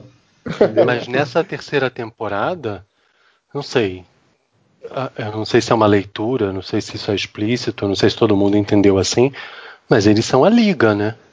Uhum. São, Ué, mas eles o são- final da segunda temporada já é meio isso, né? É, não, eles são acho a que Eles liga. são uma força-tarefa é, super de apoio da liga, assim. Eles, É, eles se metem numas, numas histórias É, Eu acho que a extremamente. segunda temporada inteira é sem a Liga. A Liga some no, no episódio, que eu acho que é no começo do episódio. Ah, não, tô confundindo. Ele some e aparece cinco anos depois, mas na segunda temporada já passou esses cinco anos. Não, É, é, que aí coisas acontecem É. durante esses cinco anos que não aparecem. Sim. Só sim. uma coisa que. Dessa coisa do universo animado da DC antes, que aí você tem o Batman, o Super-Homem e a Liga da Justiça. Sabe uma coisa que eu, eu me causa uma certa surpresa? Todo mundo fala do desenho do Batman, mas ninguém fala do desenho do Super-Homem, que eu achava muito bom também. Mas era. Engraçado Eu não sei isso. por que, que ninguém fala. Eu acho que isso é bacana. Mas eu não assim. vejo as pessoas falando do desenho do Super-Homem Uhum. tanto quanto falam do do Batman. Batman. Tem várias É que o Batman boas. sempre foi o- o favoritinho, né? É, Ou talvez pois é, eu acho o aquele primeiro. desenho tão legal, porque eles fazem tantas referências a, a coisas clássicas do, do Super-Homem, ao, a- a- ao Jack Kirby, que tem até toda a história de que tem o. que ele é Turpin. feito. Isso, o Turpin, que ele é feito com os traços do Jack Kirby. Tem vários desses detalhezinhos. E, e como eles aparecem muito, eles usam muito a- o quarto mundo, os novos deuses. É, o- E- é o vilão do, do desenho do Superman, é o Darkseid, é o principal vilão, né? Sim, sim, o principal. Tanto que o último episódio é justamente contra o Darkseid. Uhum. E é, é só isso, uma coisa que eu reparo. Ninguém fala tanto assim do desenho do Super-Homem. E eu fico chateado, porque eu acho ele muito bom. Mas ele é. Fica assim, Enfim. não, José. Além do, do, do memorável Young Justice, a gente tem os Teen Titans, que não sei por que foi cancelado e virou Teen Titans Go, que é uma bosta de desenho. Desculpa quem gosta. Gosto de desenho uma porcaria, sem graça, está ensinando Mas, coisa assim, errada. Eu Vou não vou, eu não vou criticar porque ele não é um produto feito pra mim. Exatamente, é, É, eu mas dizer. ele Não é, não é, não é público pra mim. dele. É, Mas é. Mas, Justamente esse é o ponto. Eu Ah, mas também eu não adoro tenho desenho nada. pra criança. Tipo, Gumball não é pra mim, mas eu adoro. Então, o problema que eu tenho com o Go é porque ele ensina a coisa errada. Ele ensina que ser bagunceiro Ah. é legal, ele ensina que ser sujo é legal, ele ensina que chuva vem não sei da onde, sabe? E, e aí a criança assiste aquilo ali e, e, e, e pega essas. Pega, vê os heróis dando essas lições cagadas, sabe? Ah, Ai, Gambit, eu, lá. acho, eu acho isso um pensamento muito errado, tipo do. Ai, se meu filho vê um casal gay na novela, vai querer ser gay também. Eu Ai, acho isso um. puta que um pariu, mas conceito não tem nada a ver, estranho. mas passou longe com o das calças. Não tem nada a Não. ver. Não- Eu, eu Não, não é- acho que um desenho tenha capacidade de influenciar comportamento de criança, como eu Pois também é. não acho que novela. Da outra vez que eu falei isso aqui, o José disse a mesma coisa, e aí o Tom reclamou porque ele disse que o... ele tentou explicar pro filho Aham. dele de onde vinha a chuva e o filho dele ficou teimando que, vinha de, o- que é feito de outro jeito porque ele viu no desenho do, do, do Titans Go que era daquele Mas faz jeito. parte. Mas faz parte, assim Sabe, como ele aí poderia ter visto no, fico- nos Teen Titans Go, ele poderia ter tirado isso da cabeça dele e Eu- ele ia eu acho ficar do cagado mesmo jeito. Que tem um cara E tem no outra desenho coisa, que gente. tem o, o, o quarto todo sujo, todo bagunçado, e a galera diz pra ele, olha, arruma o teu quarto, porque não é legal o teu quarto bagunçado. E no final da história eles ensinam que o certo é ter o quarto bagunçado, porque salvou eles. Gente, eu, eu acho que isso é muito particular Eu da sua que- família. Eu nunca vi nenhuma criança reclamando disso, hein? Nunca vi relatos de que- pai falando. Eu acho que é, é- é- dar um poder para o desenho que ele não tem. Mas uma coisa só que eu queria mencionar que teve toda uma, uma coisa do pessoal reclamando dessa mudança. Quando o Teen Titans original saiu, também tinha um monte de gente reclamando. Ai, porque transformaram os Titãs em anime? Ai, porque não sei o que, não sei o que. Porque o Teen Titans original também, ele também tinha muita comédia. Aquele estilo meio anime dele também envolvia muito humor típico de animes lá. E acabou que ficou uma, um desenho altamente identificável. Boa parte das pessoas se lembra disso ainda hoje. Ah, eu acho que ele tem esse mérito de, de realmente manter vivo na cabeça das pessoas Sim, esses personagens e de apresentar para uma, pra uma galera que não conhece, que não lê os quadrinhos, porque se a DC Warner faz um péssimo trabalho no cinema, pelo menos nas animações ela tem que continuar mantendo o legado dela atualizado. Então, não é um produto para mim, não é uma coisa que eu consumia. Eu fui ver o- o- a animação no cinema, achei chata pra cacete. Chata pra cacete da visão de uma pessoa que tem quase 40 e que não é o público-alvo. Mas, eu, eu- mas tem vários pontos naquela animação que são boas sacadas de roteiro. Só que aquilo não era um produto pra mim. Uhum. Gente, eles voltando no tempo pra matar o Aquaman, jogando um- uns anéis de, de, de engradado de cerveja dentro d'água, aquilo é muito engraçado, sabe? Enquanto piada. Achei ótimo, muito bom. Mas não é um filme pra mim. Não, e, e uma coisa que eu acho interessante, se você for parar para pensar, foi a versão dos personagens que ficou para muita gente, porque eu me lembro que quando teve a reformulação, é, agora eu não lembro se foi o 952, não sei o que foi, que quando saiu aquela equipe dos renegados, que tinha a Estelar, o Arsenal e o, e o, e o Robin, né, que era, na verdade, o Jason Todd, Era e aí 952. ali sim eles deram uma sexualizada forte Foi. no Estelar. Já, já diminuíram a, a pouca roupa que ela já usava. É, Vocês Não, dos ali. Outlaws? Isso. É, Nos Altos 52, é, os renegados. Sim. E aí o que aconteceu é que eu, eu me lembro claramente de algumas pessoas reclamando dessa Estelar, porque as filhas deles eram, eram alguns pais dizendo que as filhas deles conheceram a Estelar do Teen Titans e elas não podiam ler o quadrinho, porque aquela não era a Estelar que elas conheciam. É, Absurdamente diferente. era Então, se você, tipo a você Titiolina, pensa né? Que foi a versão que marcou toda uma geração. É aquela é ali é a Estelar, aquela é a Ravena, aquele é o Mutano que ficou para essas pessoas todas. É. E tipo, pra mim o termômetro de ser sucesso é quando você é brinquedinho do McDonald's. Então, assim, já e teve eu só tenho brinquedinho deles do McDonald's. É. e eu só tenho uma crítica em relação a esses titãs que eu odeio o visual da Ravena, como eu gosto do vestidão, que você vê que para uniforme de super-heroína era péssimo. Mas que, que uniforme legal, aquela capa bafônica Gente, e um vestidão e saltinho alto. É, não, aqui, aquele uniforme ele é sensacional. E, e quando ela se teletransportava, que aquilo subia, sabe? Aquela coisa subia, fazia, sabe? Como se fosse. Não, Asa. subia, fazia asas Ai. e a explosão de fumaça. Gente, aquilo era ela muito parecia, fantástico. gente, parecia um show de drag queen. Ela pare... e parecia Ravena. Gente, isso o é problema uma coisa é que eles que. não conseguiram fazer essa Ravena nova ser, ser- como fala, ela ser carismática e não tem nada a ver com a história daquela mulher que é possuída pelo aquele visual da, da, da, da Ravena é tipo o visual de uma mulher que é possuída pelo demônio. Sim, Você acredita sim. na história. Não, toda vez que a Ravena apareceu com aquele par de olhos extras, eu lendo. aqui, é, quando você lê aquele quadrinho, aquilo te dá realmente uma. É uma- assustador. é assustador, é- você está diante de uma coisa realmente maligna. Quando o Pérez Sim. desenhava aquilo, sabe? Tá é- possuído aqui- pelo ritmo ragatanga. Aquilo era realmente maligno. O que a Porque a pele branca? dela estava vermelha. É a Ravena Branca vence. é quando passa dessa fase do tri, que ela se livra dele, ela passa desaparecida por um tempo, ela é encontrada numa tribo lá na puta que pariu, e como ela foi, sei lá, purificada, ou ela saiu sobre do, do domínio do, do, do Trigon, ela aparece com esse manto branco. Que aí é, é o momento que antes disso. Porque é, é aquela situação, né? Que aí, quando vem essas fases posteriores dos Titãs, e até o Teen Titans Go, o Teen Titans, ele trabalha muito isso, ela vira só uma menina gótica genérica. Mas Ranzinza. antes, isso, antes Ela tinha todo parece motivo. a. Ela parece a Mandy das aventuras de Billy Mandy. Pois é. E antes tinha toda a questão de que por causa do trigo ela tinha que reprimir as emoções dela. Não era que era exatamente ela era gótica.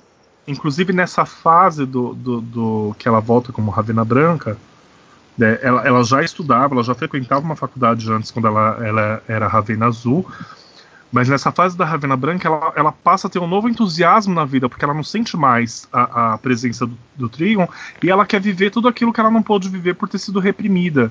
Então é exatamente o contrário dessa nova Ravena, que já é uma coisa dark, gótica, sabe? Ela, ela já aceita a escuridão como parte dela. E a Ravena não, ela, ela sempre teve que se reprimir e ela se sentia um- uma, uma estranha no ninho, porque ela não podia ser como as outras adolescentes.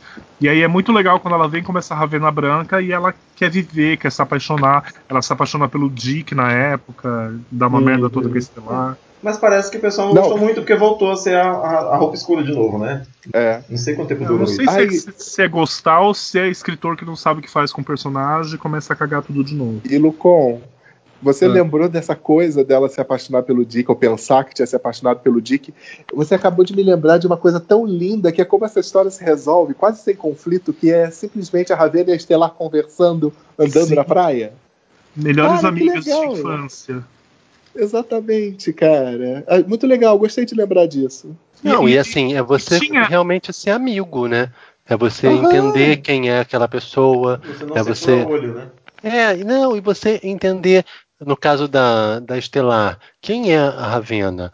Né? Uma pessoa, que, como vocês, como a gente está falando, que se controlou a vida inteira, né? Entender que, que ela, por que, que ela vai se apaixonar pelo Dick? Ela tem um, um- vazio emocional, tem uma ausência de experiências ali, tem coisas que ela não experimentou. Ela ia se apaixonar pela, pela pessoa que estivesse perto, Mais Sabe? carinhosa. mais carinhosa, a pessoa que sempre esteve ali por ela, sabe? Porque eles têm uma coisa de, de, de família, de irmão, de proximidade. E, e, e- e é você compreender, sabe? e É, a eu acho Estelar, que- ela mostra toda essa empatia, que ela compreende É. o que está acontecendo. A gente e estava falando agora coisa. Vamos agora há pouco conversar, sobre ser- amiga? É, a gente estava falando agora pouco sobre ser exemplo para criança, para adolescente. É, é, esse- eu acho que isso é uma das maiores coisas que, que aqueles titãs é, dos anos 80 eles me trazem que hoje eles não me trazem. É, os titãs daquela época era tipo é, comunidade gay, é a família que você escolhe. Você tá ali junto, você entende os problemas, você quer que aquela pessoa se dê bem, você tenta entender. Quando dá alguma merda, você tá lá junto. Ou seu pai tá te possuindo pelo demônio, peraí, amiga, tamo junto aqui. É, então é, tem, tem, é, tem essa coisa de, de ensinar como que você tem que se relacionar com as pessoas, né? De você Uhum. ser bacana com seus amigos, de você estar lá quando eles precisam. E é uma coisa que a gente não, não consegue ver esses exemplos tão humanos nas histórias de hoje. É, e tipo, a Terra faz o que faz e mesmo assim ela é lembrada como membro da equipe. Tem um Sim, busto para ela, entende? Sim.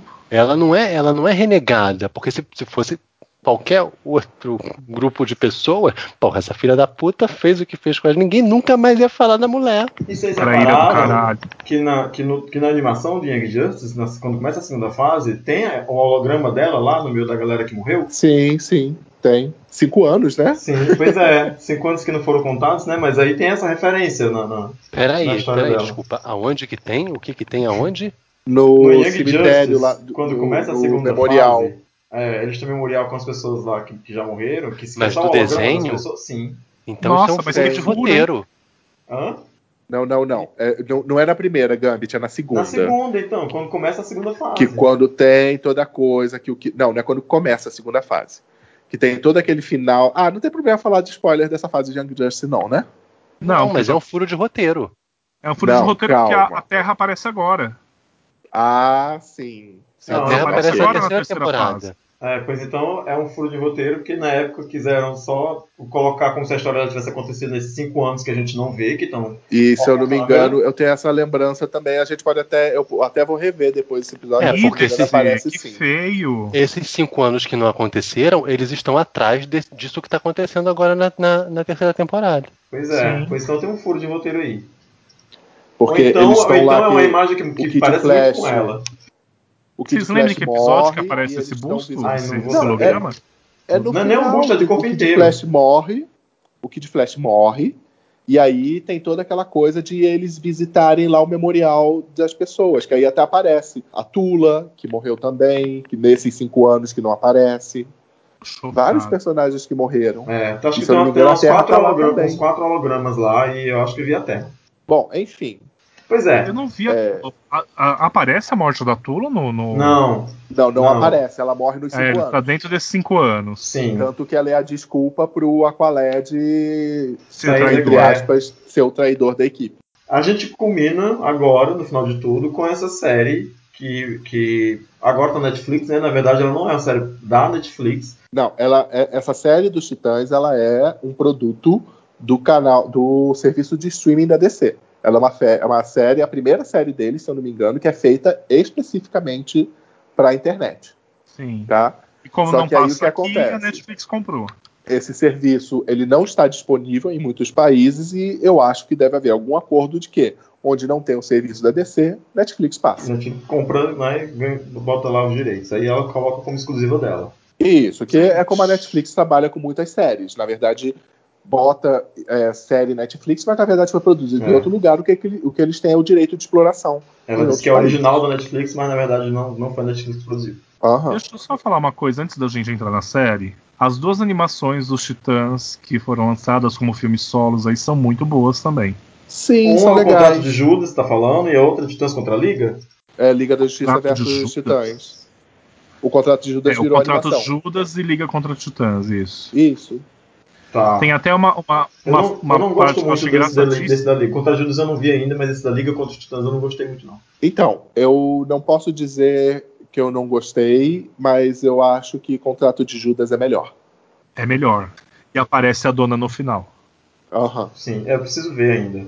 Não, é, essa, essa primeira dos Titãs contra a Liga realmente tem umas coisas que você olha e fala fica assim. hum, A, pa- a parte que mais me incomoda é a Coriander se transformando como se fosse a. a como chama aquela personagem de anime? Sailor Moon. Sailor Moon. Sailor Moon. Ela Ah, aparece assim. sim. Aquilo é muito tosco. É, eu E achei. eu acho que a Coriander, a Coriander ali, ela tá meio descaracterizada, né? É. Ah, eu achei que fugiu muito do padrão das outras animações que a Warner produziu pra DC, sabe? Se bem que depois de porque 952 também... as animações ficaram cagadas que não 952. Não, mas eu acho que é- essa, é- essa animação ela tem um objetivo muito claro que é promover o Damian. Que eu acho Sim, que ele é sim. realmente o, o foco daquele Sim. desenho. Uhum.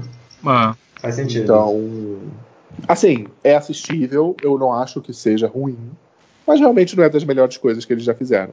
Não dá pra dizer Então isso, não. Eu aí, acho que, né? por exemplo, Piada Mortal é muito pior. Ai, nossa, piada muito, é horrível. muito pior. A gente chega na série, pra depois trazer a menção honrosa a- aos dois longas animados. A gente chega na série. Eu queria saber se, assim, nós quatro vimos a série né, inteira já. E eu queria, antes dizer a minha impressão, que eu ouvi a impressão de vocês. Tá, então eu já vou deixar a minha bem clara, porque eu sou sempre do contra quando fala dessa série. Eu acho a série legal quando você fala de uma série de super-heróis. Agora, quando você fala que é Titãs, me incomoda um pouco. Porque é muito descaracterizado, é uma história que não tem nada a ver com os Titãs. sei, é, tudo bem, tem, tem a liberdade artística de fazer o negócio e tal, mas eu não enxergo os meus Titãs na- naqueles, em nenhum momento. O Dick não é aquele cara violento. A Ravena não é a Samara. Pra mim, aquela Ravena é a Samara. Pra não, pra não falar que tudo é detestável naquela série, eu gostei da Dona e eu gostei da Cory. Que eu acho que são Então. a- as, as que mais chegam perto daquilo que eu, que eu imagino das minhas heroínas. E também, a Cory também não é tão violenta quanto a da série. Uhum. Ou é? Mas ela é violenta. Ela é uma guerreira, ela é A uma Cory guerreira tem que um, sabe. Tem um nível de violência. Então, É, eu, eu exato. diria Ela- que a a- Core, no, no, no, nos Titãs, ela é uma guerreira que ela sabe que em guerra as pessoas se machucam. É, eu diria que é isso. Não que ela exatamente seja uma pessoa violenta, mas ela sabe que se ela for brigar, ela, Ela é vai tipo um soldado, né? Eu acho que ela tá muito por aí. E também a gente não pode, não pode esquecer que na série a Cory tá meio sem memória. Sim, sim. Então, eu acho que muita coisa ali vem de uma mente confusa, né? Eu- Mas assim, eu, eu gosto da série, eu demorei a entrar na série. Na realidade, eu acho que eu só entrei na série mesmo pra valer depois do episódio com Rapina e Columba. Realmente, Ravena não é a Samara. O, o efeito especial do Mutano eu acho cagado. É tosco. Mas sobre, mas especificamente sobre o Dick, eu, eu entendo que o Dick não era esse Robin violento, mas se a série se propõe a trazer para entre aspas o mundo real esses personagens, eu fico pensando como é que cresceria um garoto criado pelo Batman que é um sociopata. É meio doido a gente imaginar que um garoto, um órfão, criado por um sociopata que combate o crime com uma roupa preta à noite vai ser uma criança, um adolescente normal. Ele não vai chegar para os bandidos lá, lá no beco, lá em Gotham City. Gente, Paf, vou dar um tapinho em vocês. Não, vai ter que ser uma coisa. Gente, por favor, vai ter que vamos ser parar. uma coisa. É, gente, vamos parar Vamos aqui. parar, vocês estão brigando favor. muito. Ah, O- tipo assim, eu acho que seria muito. Chega com a difícil. mãozinha na cintura falando assim: opa, opa, opa! ai, ai, ai. Ai, se Eu você acho não parar, o seria Batman. Eu acho que seria muito difícil para qualquer criança, qualquer adolescente criado por aquele cara para fazer o que ele tem que fazer, que é combater o crime, lidar com a escória de Gotham City, fazer isso totalmente como um bom samaritano, como um escoteiro. Mas não é o Batman que ensina, que ensina a não matar? Cara, mas Ou não? Então, Mas- Ou ele não ensina Esse mas assim, Batman, nem- esse nem- Batman da série, ele não é também Não é. o o Batman Batman que a gente conhece. dos quadrinhos, né? e nem o Batman dos quadrinhos seria esse Batman. Porque, Uhum. gente, o nível de dodói, o nível de doença da cabeça de uma pessoa que se veste de preto pra matar gente, pra bater em gente criminosa de noite, não é, não é uma coisa normal. Então, assim, Ah, ele é excêntrico. A série- a série tenta trazer pra realidade uma coisa que é retratada nos quadrinhos de uma forma romântica. Só que a série não tem esse filtro do romantismo. Então, assim, nem Batman nem Robin poderiam ser como as suas contrapartes românticas dos quadrinhos. Não dá pra E ser assim, o Batman já- Feira da Fruta. Não, não dá. Então, assim, eu entendo que, que o Robin seja violento na série e faz super sen todo o sentido do mundo. Ele, no ponto em que a série começa, ele tá com a cabeça toda fodida e vivendo um dilema e abandonando essa identidade de Robin. Então, assim, a série ela usa um Robin violento para explicar por que, que ele vai deixar de ser Robin. Mas tem uma vírgula acho aí, eu vou falar. só- Quando for na minha vez, eu vou falar, que eu acho que tem uma vírgula nesse Robin aí. Mas vamos lá. É, pois é, porque Que- eu é um, é, que talvez seja um problema dessa retratação. Só, eu não sei se você já terminou, Drigo, mas já falando da minha, Não, pode falar. eu já falando a minha opinião, eu gostei da série também. Talvez eu não enxergue com todo esse incômodo do Lucon, porque eu simplesmente associei essa série é um outro universo, é um universo cagado, esse mundo violento, feio, sujo.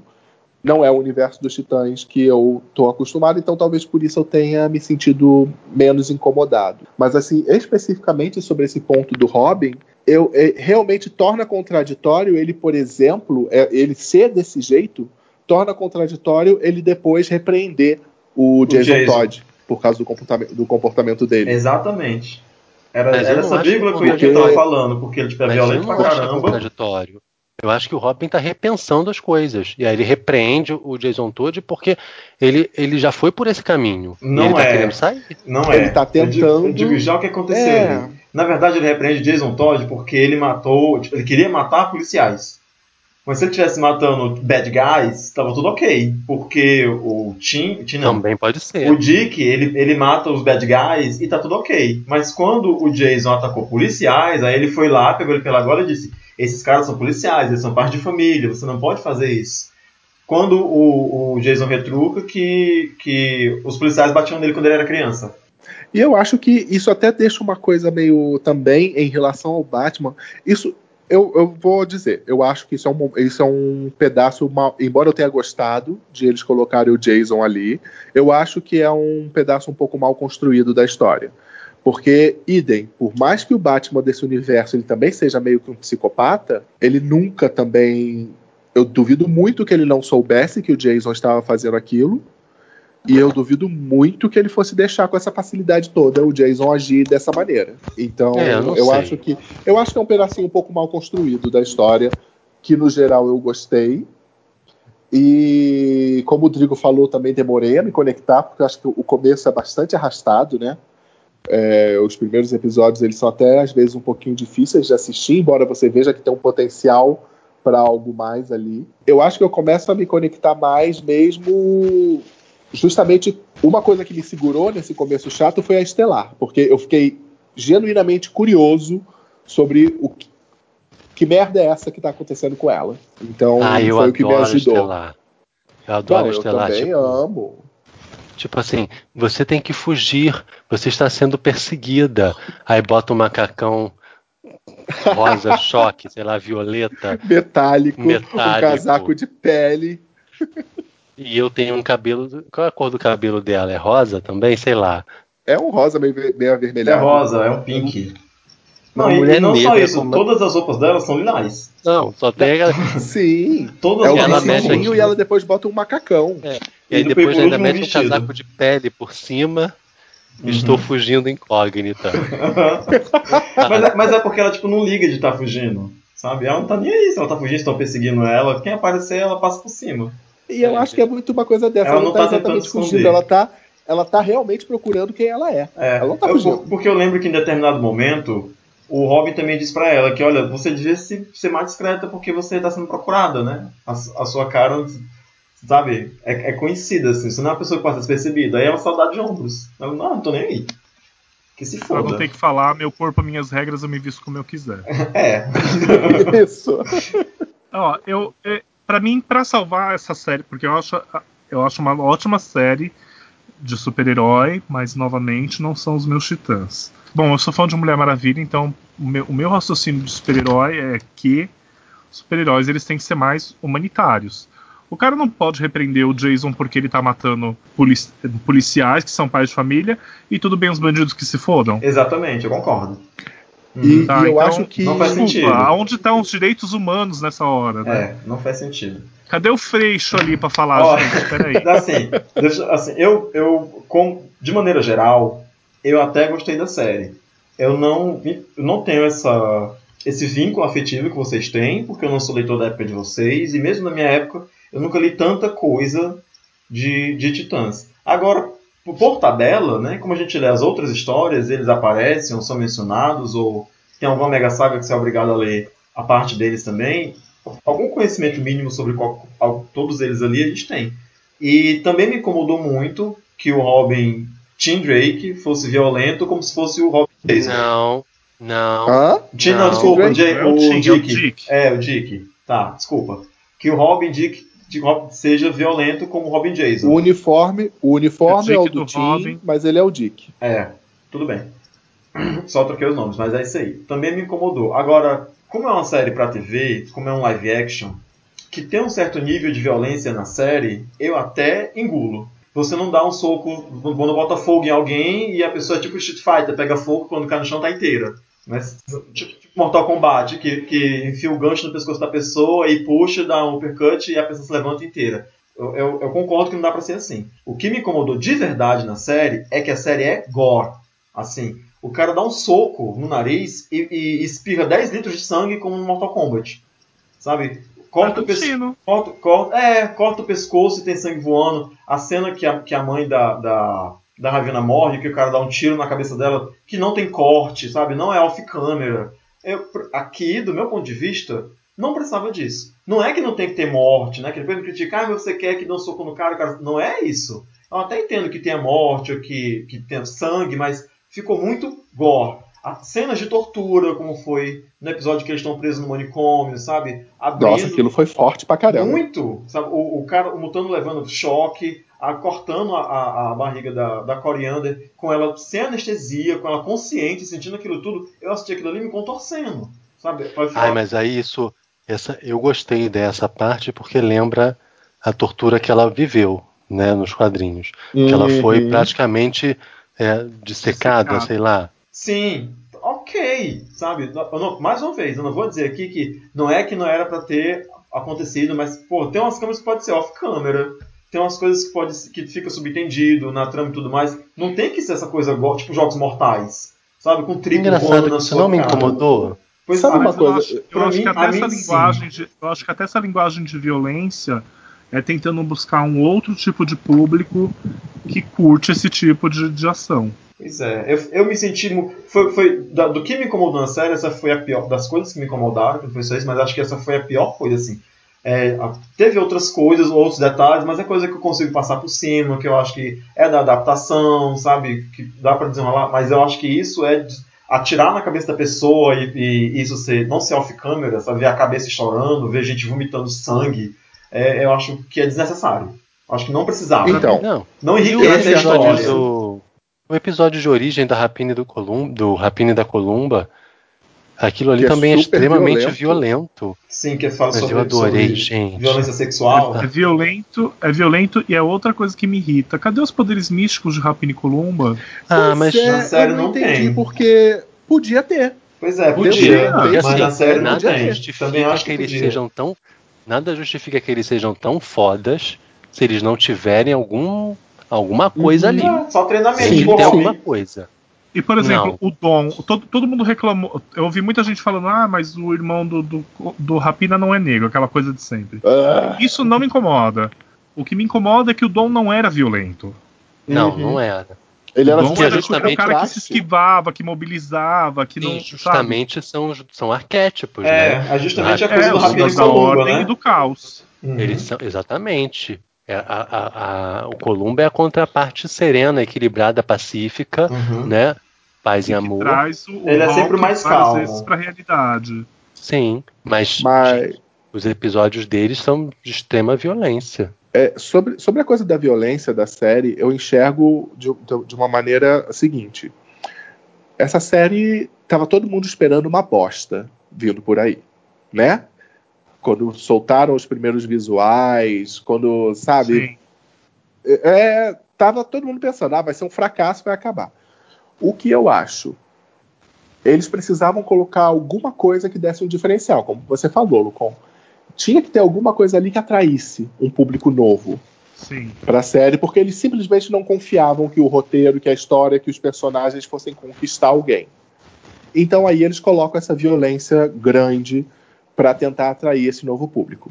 Acontece que, embora não seja uma série perfeita, tem ali um roteiro bom, tem ali uma história envolvente, tem ali personagens bons também. Então, quem sabe eles não precisem continuar é, a apelar para essa violência extrema no futuro, certo? Nas próximas temporadas, talvez. Sim. Então eu penso que pode, talvez, ter uma virada nesse sentido a série. Porque agora ela está muito nesse momento. Ela é uma coisa muito nova que está tentando conquistar seu lugar né? ao sol. Exatamente. Inclusive, porque até agora a série mais crua que tinha era o Raio Negro, né? E ele não é tão violento quanto o Titãs. Não, mas passa bem longe da, da, da violência que tem Titãs. Passa bem Só longe. que acontece que é aquilo. Raio Negro ainda é uma série na televisão. Titãs é uma série que está toda na internet. Então aí é toda uma nova linguagem que ela está utilizando. Aí eu amo Raio Negro. Eu também não, gosto é maravilhosa. Inclusive porque Raio Negro ela não se propõe a ser apenas uma série de super-herói, né? Sabe qual que é a minha esperança para a segunda temporada de Titãs? Vocês vão se lembrar da, da, da saga de Trigon, né? Porque a gente uhum. agora vai ver Trigon melhor. Que tem aquele momento em que os titãs enfrentam aquelas contrapartes deles mesmos, só que a versão maligna. Isso. Sim, que no, esperemos no quadrinho que, esperemos é, é que tenha. Né? É, a minha esperança é que no- na segunda temporada a gente vai entender que toda essa vivência que eles tiveram foram as contrapartes deles malignas. E a gente vai é, entrar realmente nos titãs de verdade. Duvido muito, mas. É, Quais são as expectativas de Talvez vocês para a eles segunda fase da série? Essa fé. talvez eles enfrentarem essas contrapartes malignas dê pra eles algum clique de que vamos encontrar uma nova maneira Uhum. pra O caminho funcionar. é outro, né? Não, tem a Dona Troy Exatamente. também, que já faz. Ela, ela meio que faz essas vezes aí, né? De, de que. Não, Dona Troy, fada sensata sempre, né? Pois é, é ela que fala que, olha, o caminho não, não é bem esse, vamos com calma, né? Como é que você sabe dessas coisas? Mais velha, mais bonita. Teve duas coisas que eu amei nessa série sem críticas. A maneira como eles retrataram a Dona Troy é como eu esperaria que ela fosse retratada em uma série. E a Patrulha do Destino ficou incrível. Ficou, Ah, né? é. Sim, né? tão boa que ganhou, que ganhou spin-off, né? Virou série. E na A série da, Patrulha. da Patrulha do Gente, Destino eu, vem, eu o- fico, vem o eu fico olhando aquele homem. Eu fico olhando aquele homem robô e eu falo, cara, que trabalho bonito tem fizeram. uma que coisa ruim fizeram no teu áudio. Tá, o teu microfone tá arrastando em algum canto. Microfone não. É. Tá muito ruim? Agora ficou bom. Mas é. Agora É. quando você perguntou tá muito ruim, ficou limpo. Mas antes você tava falando como se ele estivesse esfregando na grama. Sei lá, deve ser alguma coisa sexual que eu tô fazendo nele e não dá pra vocês verem. É, Tá enfim. esfregando, tá esfregando na sua barba farta. Oi. Pode ser. É, eu fico me perguntando por que, que não pegaram o mesmo cara que fez esse homem robô perfeito e, e não botaram ele pra fazer o tornado vermelho da Supergirl. Ai, gente, aquilo ali é um mico, né? Mano, o tornado vermelho da pariu. Supergirl parece feito de VA. Parece, Talvez parece seja, um né? Talvez seja. Parece um negócio do, É, do carreta Isso- furacão. É tipo muito- isso. E sabe é uma coisa legal? Uma coisa legal do Homem Robô é que é um visual muito retrô que Sim. ele tem, Sim. que é fiel aos quadrinhos, e a tristeza, que mesmo ele não tem expressão nenhuma, é só aquele corpo, né? E ele passa Aham. justamente aquela tristeza que Aquele mau é humor é, é Isso, natural do Cliff. Exatamente. Gente, todos eles a Patrulha do Destino ótimos. ficou bastante legal, realmente. A mulher elástica, gente. Sim, Nossa, sim. ficou Aí, a Mulher. Elástica, por exemplo, é uma mudança que eu achei legal. Que é, dá pra aceitar, porque a Mulher Elástica ela não era deformada, ela, ela se esticava. E aí a Eu gente acho tem que- essa, essa Rita toda deformada, que ela não consegue. Talvez Porque na verdade ela não é elástica, ela é gigante. Não é isso? É, tipo, Então, a questão dela é que ela altera a estrutura do corpo dela, então eu interpretei como isso sendo um início de ela entendendo Eu como também, corpo dela sim. funciona. Eu também. Acho que ela tem um problema de, de, de realinhamento molecular ali, que tipo, ela, ela cresce, mas ela não, não, não tá crescendo uniforme ainda. Né? Ela- Em algum momento ela pode controlar isso e ficar de boa. Exatamente. Exatamente. Eu acho que a questão é essa. Porque o- que me pareceu é que todo mundo ali também tá muito verde. Todo mundo entendendo. Tá, o próprio Mutano, inclusive, só vira tigre, quando a gente sabe que na verdade não é só isso, né? Um, um tigre que seja cagado, mas apenas tigre. É por isso que eu ainda espero que tenha uma explicação, que estão todos sobre algum tipo de controle mental, pra explicar como essa equipe se encontrou de uma forma tão esdrúxula, totalmente diferente, e, e salvar os meus titãs. Só isso. Ai, mas gente, Obrigado. nunca ser, não vai ser, né? Porque, tipo assim, imagina, eles assumem. Tipo, a primeira temporada não valeu, não era gente. Não, Imagina. não, não valeu, eles estavam passando por alucinações. Não, sim, mas. Não, acho que, sei lá, acho que o roteiro não jamais iria pra É. esse caminho. Eu já ficaria satisfeito com isso. Eu acho que a oportunidade de eles enfrentarem as contrapartes malignas, como aconteceu na saga original, né? De um, unir eles mais ainda, e dois, talvez mostrar, um, talvez não seja esse o caminho que a gente deva seguir tão violento assim. Eu acho que é- pode ser uma boa oportunidade. E aproveitando, por favor, eu quero um Trigon melhor. Porque, Nossa. Né? Cara, Isso. você é um demônio interdimensional que destrói mundos. Não, você não é um carinha de terno. Você não é um pai de santo que tá recebendo uma entidade. Pois Mas, é. gente, mas, Ah, eu mas é também porque fico CG com medo deles ousarem É. e fazer uma coisa horrorosa. O CG tava muito cagado dessa série. Mas você vê que ele não é daquele o cara, jeito. Que a- bota o cara que fez o Homem Robô pra fazer o Trigon. é que o meu porque robô também não é CG, ele é efeito prático, né? Mas, É, mas, o Trigon Ah. pode ser uma maquiagem. mas bem vocês veem feita. qu- quando a mãozinha dele sai do espelho, como é diferente, e depois fica humana, Então, esperemos que ele revele a verdadeira forma dele É. em algum momento. Será que ele Ah, vai ser aquele, que- gi- aquele gigante Isso- vermelho isso de quatro olhos? Eu Com tenho uma muito medo. tanguinha, já pensou? Uhum. Eu tenho muito medo. Porque assim, se o Eu tigre já não a saiu Fazenda com a cara direito. vermelha e com os olhinhos em cima. Ai, sei lá. Então, É, ele se o pode tigre até já tá ser a cagado, pessoa. né? Não, mas é que tá, gente. Não precisa ser CG. Pode Uhum. ser uma caracterização e Efeito uma maquiagem bem feita. Sim, tipo Sim. fauno.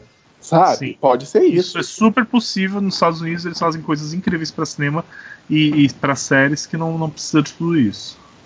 Na verdade, querer botar CG ali, eu acho que vai piorar a situação. É, acho. mas eu acho tá- que CG é mais não tá bom com o Mutano, vamos combinar. Eu acho que CG é Não, mais mas, barato. mas, gente, mas isso é uma coisa que, sinceramente, isso é uma coisa que eu já também abstraí. A série também. não vai ter CG boa. Uhum. Vai ser cena no escuro, É, Vai ser, vamos, vamos se tipo, ligar no roteiro cena- porque nos efeitos especiais não dá certo. aquela Não, cena da assim- dona pulando em cima do ônibus ficou bem tosquinha. Sim. Ficou... Aquilo é horrível, né? Gente, é então, horroroso. eu realmente estou tentando abstrair esse ponto do CG cagado, Ah, porque vai ser CG cagado mesmo. Com o sucesso da série, os investimentos melhorem. Olha, não, É. porque assim, Supergirl, tudo bem. Não melhorou. Não vou dizer que Supergirl é esse, su- esse sucesso todo, mas já é uma série estabelecida que melhorou muito desde a primeira temporada, mas continua com os efeitos. Os efeitos Bem tipo Rangers. Não, gente. E o problema da série é basicamente, digamos, é o Mutano. Não vai ter como eles fazerem aquilo bem feito. Ele não vai virar um monte de animais diferentes, porque para cada Gente, animal que ele for é. virar, vai ser um modelo de CG diferente, que eles Sim. talvez não tenham dinheiro para isso. Imagina, Sim. vai pula de beija-flor pra urso, que aí vira polvo, aí vira zebra, vira elefante, vira gorila, num episódio. Não, e tem uma Numa- coisa também que, que tentaram apelar pra Isso que é graças a verossimilhança. Deus, porque se eles fossem fazer o Super Gêmeos, eles estavam fodidos. Pois é. Que, Imagina. assim, que, que ele não se transforma, papum. Né? Não é de repente. Tem uma coisa de lobisomem, assim, de, ele vai virando o tigre. Ai, preguiça disso. né? Não, É, não, eu não, acho que era vira, não melhor- vira de repente. Podia ser só um, um papoquinho, né? E é um bicho. Não, ou então é, é a oportunidade perfeita para você, de repente, você não precisa mostrar ele se transformando, de repente faz aquele jogo de câmera pra, sabe? Uhum, já aparece o, bicho. Ué, de repente é melhor, dependendo de como a cena é construída, é melhor isso do que você fazer daquele jeito cagado, né? E o Mutano, gente- vamos, vamos dizer, o Mutano também, ele é meio que um personagem dispensável, pelo menos nesse primeiro momento da série. Ele tá bem apagadinho. Ele, na, na série ele tá ruim. O que é bem diferente do Mutano que a gente tem no quadrinhos. Exatamente, que incomoda, me incomoda básica- que não me incomoda o fato deles terem pegado um, um mestiço pra fazer o, o Mutano. Me incomoda eles terem deixado aquela personalidade tímida que o Mutano não tem. O Exatamente, Mutano é ele babaca, tudo- ele faz piadas o tempo todo pra poder, pra poder disfarçar suas próprias inseguranças. Ele Aham. é uma pessoa que vem de um trauma, né, da, de toda a origem dele. Eu acho isso tão mal retratado. E, e é isso que me incomoda, é, de uma forma geral, na série. A Coriander não é uma, é, uma viajante interestelar que tá atrás de uma menina que tem uma maldição. Porra, que coisa nonsense. Como que eu, como que eu, eu vou conseguir é, é, trabalhar o que, a- o que a, a Core é para as pessoas com, com uma introdução de bosta dessa? É, é isso a de Ravena ligar. não é Samara, gente. Pelo amor de Isso Deus. de ligar a, a, a Coriander com a Ravena, eu achei muito forçação de barra. Ficou Oh. estranho, né? Ficou estranho. Não, muito aquela estranho. navezinha, gente. Aquela nave da Xuxa. Porra. Então, Nem a eu Xuxa vai acho embora que... naquela nave. Mas olha só, mas vamos lá. Eventualmente, o que eu acho que pode acontecer também, aí já entrando no ponto da cagação de regra do que pode acontecer nas próximas temporadas. Quem tá reunindo eles ali, assim como foi nos quadrinhos, é a Ravena, certo? É, tudo tá girando em torno dela. É, eu só acho muito estranho que só ela só apareça pro Dick, né? Naquela coisa dos sonhos, esse negócio. Talvez fosse mais interessante se ela aparecesse para alguns todos. outros também. Mas Ela, ela que tá aparece pro reunindo Rapina e Columba? Sim, só pra Columba, não é? Não, ela aparece pro Rapina e Columba. Agora o Rapina é que é lesado. Mas ela aparece lá no Ah, espelho de tá. remédios. É, porque eu acho interessante que até naquela alucinação do Dick, Mas né? ela não aparece, não apareceu pro Hulk, ela apareceu só pra, pra Down. Eu também eu me lembro dela só aparecendo pra, pra Columba mesmo, pra Down. E, e tanto que eu vejo, é, é, talvez haja uma ligação diferente com a Columba, é que na, na alucinação do Dick, ela tá aparecendo lá e eu achei que foi bastante aleatório aquela situação, né? Ela tá casada com o Dick, né? Tá, ter formado família com ele. Mas enfim. Preguiça da porra. É. Eu, só, eu Enfim, só desejo eu acho que, que na, na próxima temporada tenha menos tripa e menos cabeça estourada na Não, tela da mas, TV. mas especificamente em relação a Estelar, eu acho que tem potencial para ela ter sim todo aquele background de Tamarã, da coisa da, dela fugir da irmã também, e que talvez tenha ali uma manipulação da Ravena na cabeça dela para toda aquela história. Isso seria interessante. Da mesma forma que a Ravena é, é, é, acabou ligando os personagens nos quadrinhos através dessas, desses sonhos, essa, essa origem que a Estelar lembrou pode ser uma alucinação da Ravena para trazer ela Sim. para cá. Porque Embora- nos quadrinhos. Embora ficaria mal explicado, porque ao que tudo indica, a, a, a própria Ravena ali não tem a menor ideia de quem ela seja. Aham, sim, sim. Mas que no- nos quadrinhos, assim, ela aparece nos sonhos do Dick, ela aparece nos sonhos da Donna e ela aparece nos sonhos da Corey também. Acho que do Aqualad também. Do Do Aqualad Aqualad também, não, é do- isso aí. Do Kid Flash. Ah, tá, do Kid Flash, ok. Enfim, é, por fim, tem a roupa nova da, da coreana, que já apareceu uma foto né, na internet. Então, aquilo é de verdade ou é Eu não feito por fãs? Eu não sei. Que eu já vi também pessoal dizendo que poderia ser, ter sido Que feito por fãs. Uhum. Isso. É, Eu- não sei, vai saber. Gostei da roupa, não gostei de alisarem o cabelo dela. Preferia que continuasse encaracolado. Mas Uhum. continua linda. Tá. Eu, eu, est- eu estranhei que ela não voa. Ah, cara, pensa, mais um efeito especial, eles não vão fazer isso. Gente, Aí um essa destaque- roupa nova que eu não tô vendo? É, Ela lembra um pouquinho a roupa dos quadrinhos. É uma mistura do visual clássico com o visual mini saia É, é, que ela adota depois. Eu E diria o- que e o cabelo não tá mais dos pink. dois uniformes ali. o cabelo não tá E mais é um pink, cabelo tá liso. laranja e tá alisado. Depois vocês me mandam isso? Mano, Deixa eu, ver, deixa eu ver se eu acho aqui. Porque eu não tô vendo isso no Google, não. Eu deve ser, deve ser coisa de fã, porque senão já estaria pipocando em tudo quanto é lugar. Mas enfim, eu. De uma maneira geral, a Corey, ela, eu acho que mesmo o visual laran, é, roxo metalizado, eu acho muito maravilhosa, cara. Não, eu também gosto, É, também porque não me, tô lembra- faz a referência. É, porque são as cores dela no quadrinho, né? Ela, o uniforme dela era roxo mesmo. Sim. Anyway, é, dito Anyway. isso, acho que não tem mais nada pra gente falar, já reclamou o suficiente, né? do- do- de tudo que podia reclamar da série. Apesar de todas as reclamações, a gente vai continuar vendo, que a gente paga pau, né? Sim, sim. Assim, só mais uma, uma, uma observação que, em termos de atuação, eu gosto do Dick, gosto da, da Estelar, gosto da, da Donna Troy. Eu só acho que a Ravena tá deixando um pouquinho a desejar, né? Principalmente porque, como ela é uma personagem central, eu acho que a atriz tá precisando dar uma melhoradinha. Uhum. Mutano também é ruim pra caralho. É, o Mutano também é bem ruim, mas como ele tá totalmente apagado, aí ele nem me incomoda tanto, porque a Ravena, praticamente todos os episódios são dela. Então, eu acho isso bastante complicado. Bom, é, vamos começar a se despedir. Drigo, Tchau, gente. não quer dizer, não quer dizer mais alguma Drigo. coisa? Acho que tchau o Drigo mesmo? tá com sono. Sim. Não, é que. Não, é. Não, não quero dizer mais nada, não. É que eu tô fazendo No outra meio coisa. da gravação. Não, no meio da gravação eu surtei, porque eu achei que meu encadernado de contrato de Judas tinha sumido. Mas eu já achei ele, já tô feliz. Que eu peguei ele pra folhear enquanto a gente É estava por isso que ele tá conversando. calado.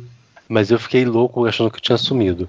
E assim, é, eu acho que a série vale a pena. A gente não concorda com tudo da série. Na realidade, é, eu acho que vai ser sempre assim, porque todo mundo tem a sua visão particular dos heróis, e isso é normal. Que uma coisa ou outra não correspondam ao que a gente espera, mas acho que a série vale a pena. Justiça e Young Justice vale a pena de ser assistido. A terceira temporada tá muito boa, muito boa. Eu acho que tá sensacional. Agora, é, só queria observar uma coisa que a gente não falou, é, mas que todo mundo sabe, é que a DC é muito esquizofrênica, né? A DC é muito esquizofrênica porque ela fica apresentando os personagens para as pessoas de várias formas.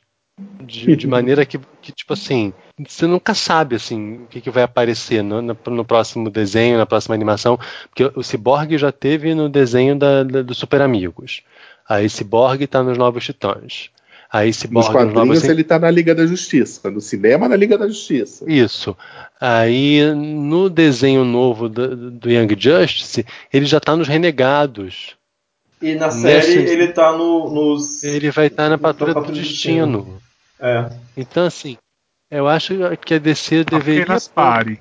É, deveriam procurar um psiquiatra, tipo assim, para tomar uns remédios, porque é- eu acho muito doido. É muito doido. É só uma Acho que pequena falta- observação. Falta um alinhamento ali das equipes, né? Da- dos- Das equipes de produção. Sei lá, porque, sabe, essa, tanta mídia, é tanta, tanta aparição, é tanto personagem, e aí eles não conseguem se manter fiéis ao que eles mesmo, mesmos criam. é- Não, É e- doido. E, eles Faz não aquela conseguem se bagunça na manter cabeça das fiéis. pessoas. É, Eles não conseguem se manter fiéis a coisas que estão marcadas na cabeça das pessoas, da cabeça, porque, por exemplo, depois da Liga da Justiça, do desenho da Liga da Justiça, da Liga da Justiça sem limites, teria todo sentido que se eles querem colocar alguma representatividade negra na Liga da Justiça, da Liga da Justiça do cinema, não seria o Cyborg, seria o John Stewart, o Lanterna. Verde, Pois é, mas os produtores, da, os produtores da equipe de cinema não se comunicam com os produtores da Warner das partes de animação.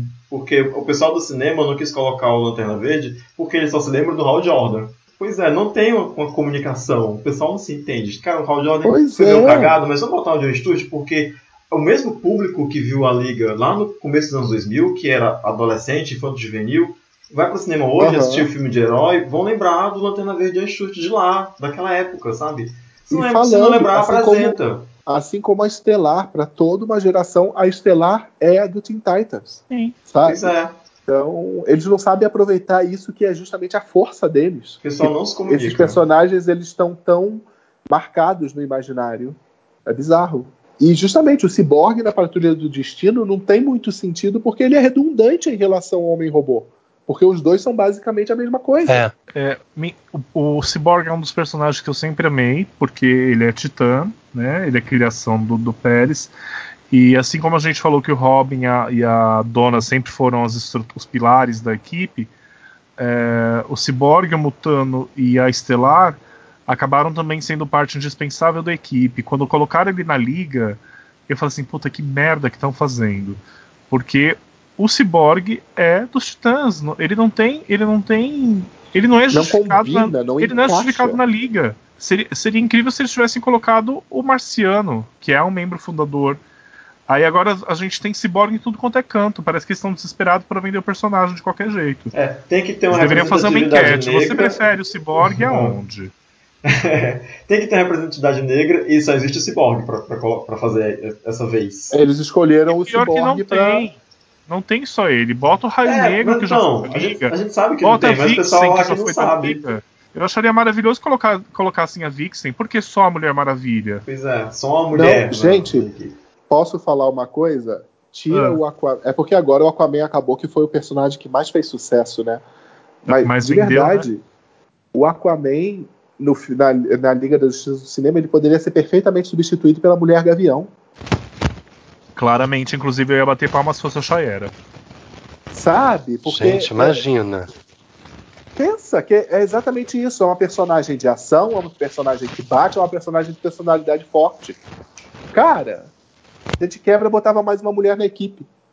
E, e vamos falar, na animação da, da, da, da Liga, e, e, claro, o- o- eles fizeram uma amarração dos personagens que todo mundo funciona muito bem ali. Todo, todo personagem ali tem uma função. Mas, pra mim, a, a Mulher Gavião era a maior revelação do, do desenho da Liga. É- Uhum. Era uma personagem secundária, que não existia sem o Gavião Negro, e eles transformaram ela numa heroína foda. Tanto que é- é- essa nova versão da Liga que tá que tá nos quadrinhos no momento é um, um revival dessa liga do, do- da animação. Porque tem o John Stewart, tem a, a Mulher Gavião, mas é a Kendra, e tem todos os outros personagens que fizeram parte da, da liga da animação. Tá, vamos lá. José, É. quer dizer tchau? Enfim, depois a gente de repente faz um episódio pra xingar os erros da DC.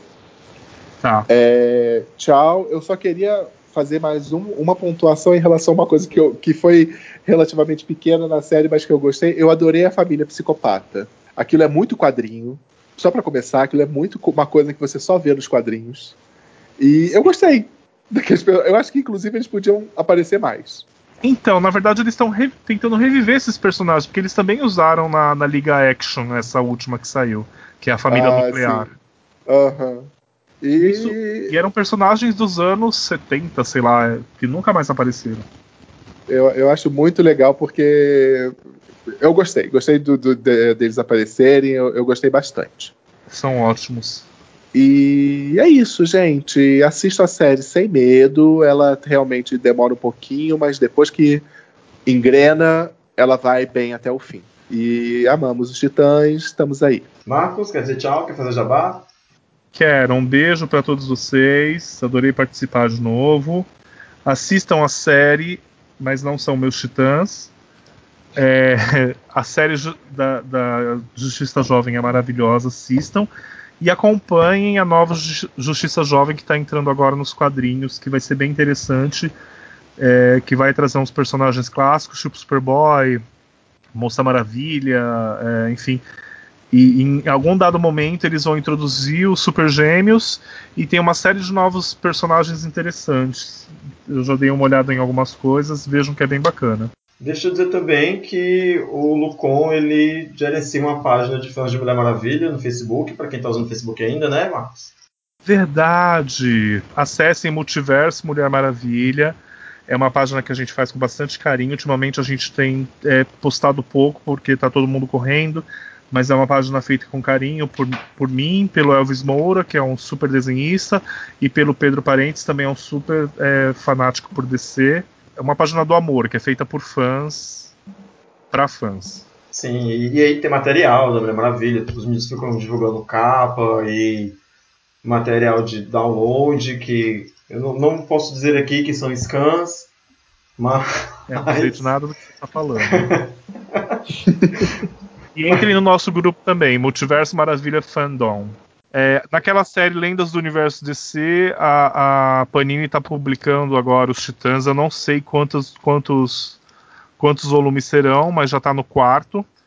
É muito legal, porque ele conta realmente a- a- essa história toda que a gente falou dos Titãs, da reformulação do Pérez, é, Estelar chegando, de, de- de outro, outra, outro planeta, os Gordonianos atrás dela, beijando o Dick para aprender a, a língua. E aí a relação deles com a Ravena, a primeira aparição de Trigon, é bem interessante. O último volume agora tá passando aquela, aquela parte que eles estão no Canyon fazendo aquele churrasquinho e começam a falar da, da origem do outro. É muito legal. É, é, é uma coisa. É um, é um- são encadenados, você começa a ler e você vai devorando sem perceber que você tá lendo. Tá. Legal. Ficam aí as indicações. É, do da Mulher Maravilha só até o quarto volume, né? De repente, não sei se com Isso. Titãs vai ser. Eles pegaram só a fase do Pérez que ele desenhou. Tem uma outra fase longa do Pérez que ele foi roteirista e teve participação de outros artistas que eu não sei se a Panini vai é, acho fazer difícil. num próximo momento, eu duvido muito. Faz tempo que saiu o último já, então. Anyway, vamos torcer para que com Titãs a, a Panini seja mais bem orientada. Para quem ouviu a gente até aqui, muito obrigado. Espero que vocês tenham gostado. A gente tá, mais uma vez, só para lembrar, no Tapioca Mecânica, no seu agregador de, de feed de podcast e no Spotify. A gente também tá no Twitter. José tá tomando conta do Twitter do, do Bichos Nerd. Se quiser escolher alguém por qualquer coisa que tá lá, a culpa é do José. A gente também A culpa é minha, realmente. no Instagram, quem tá fazendo no Instagram é o Drigo. Então, qualquer coisa no Instagram, vocês reclamem com o Drigo.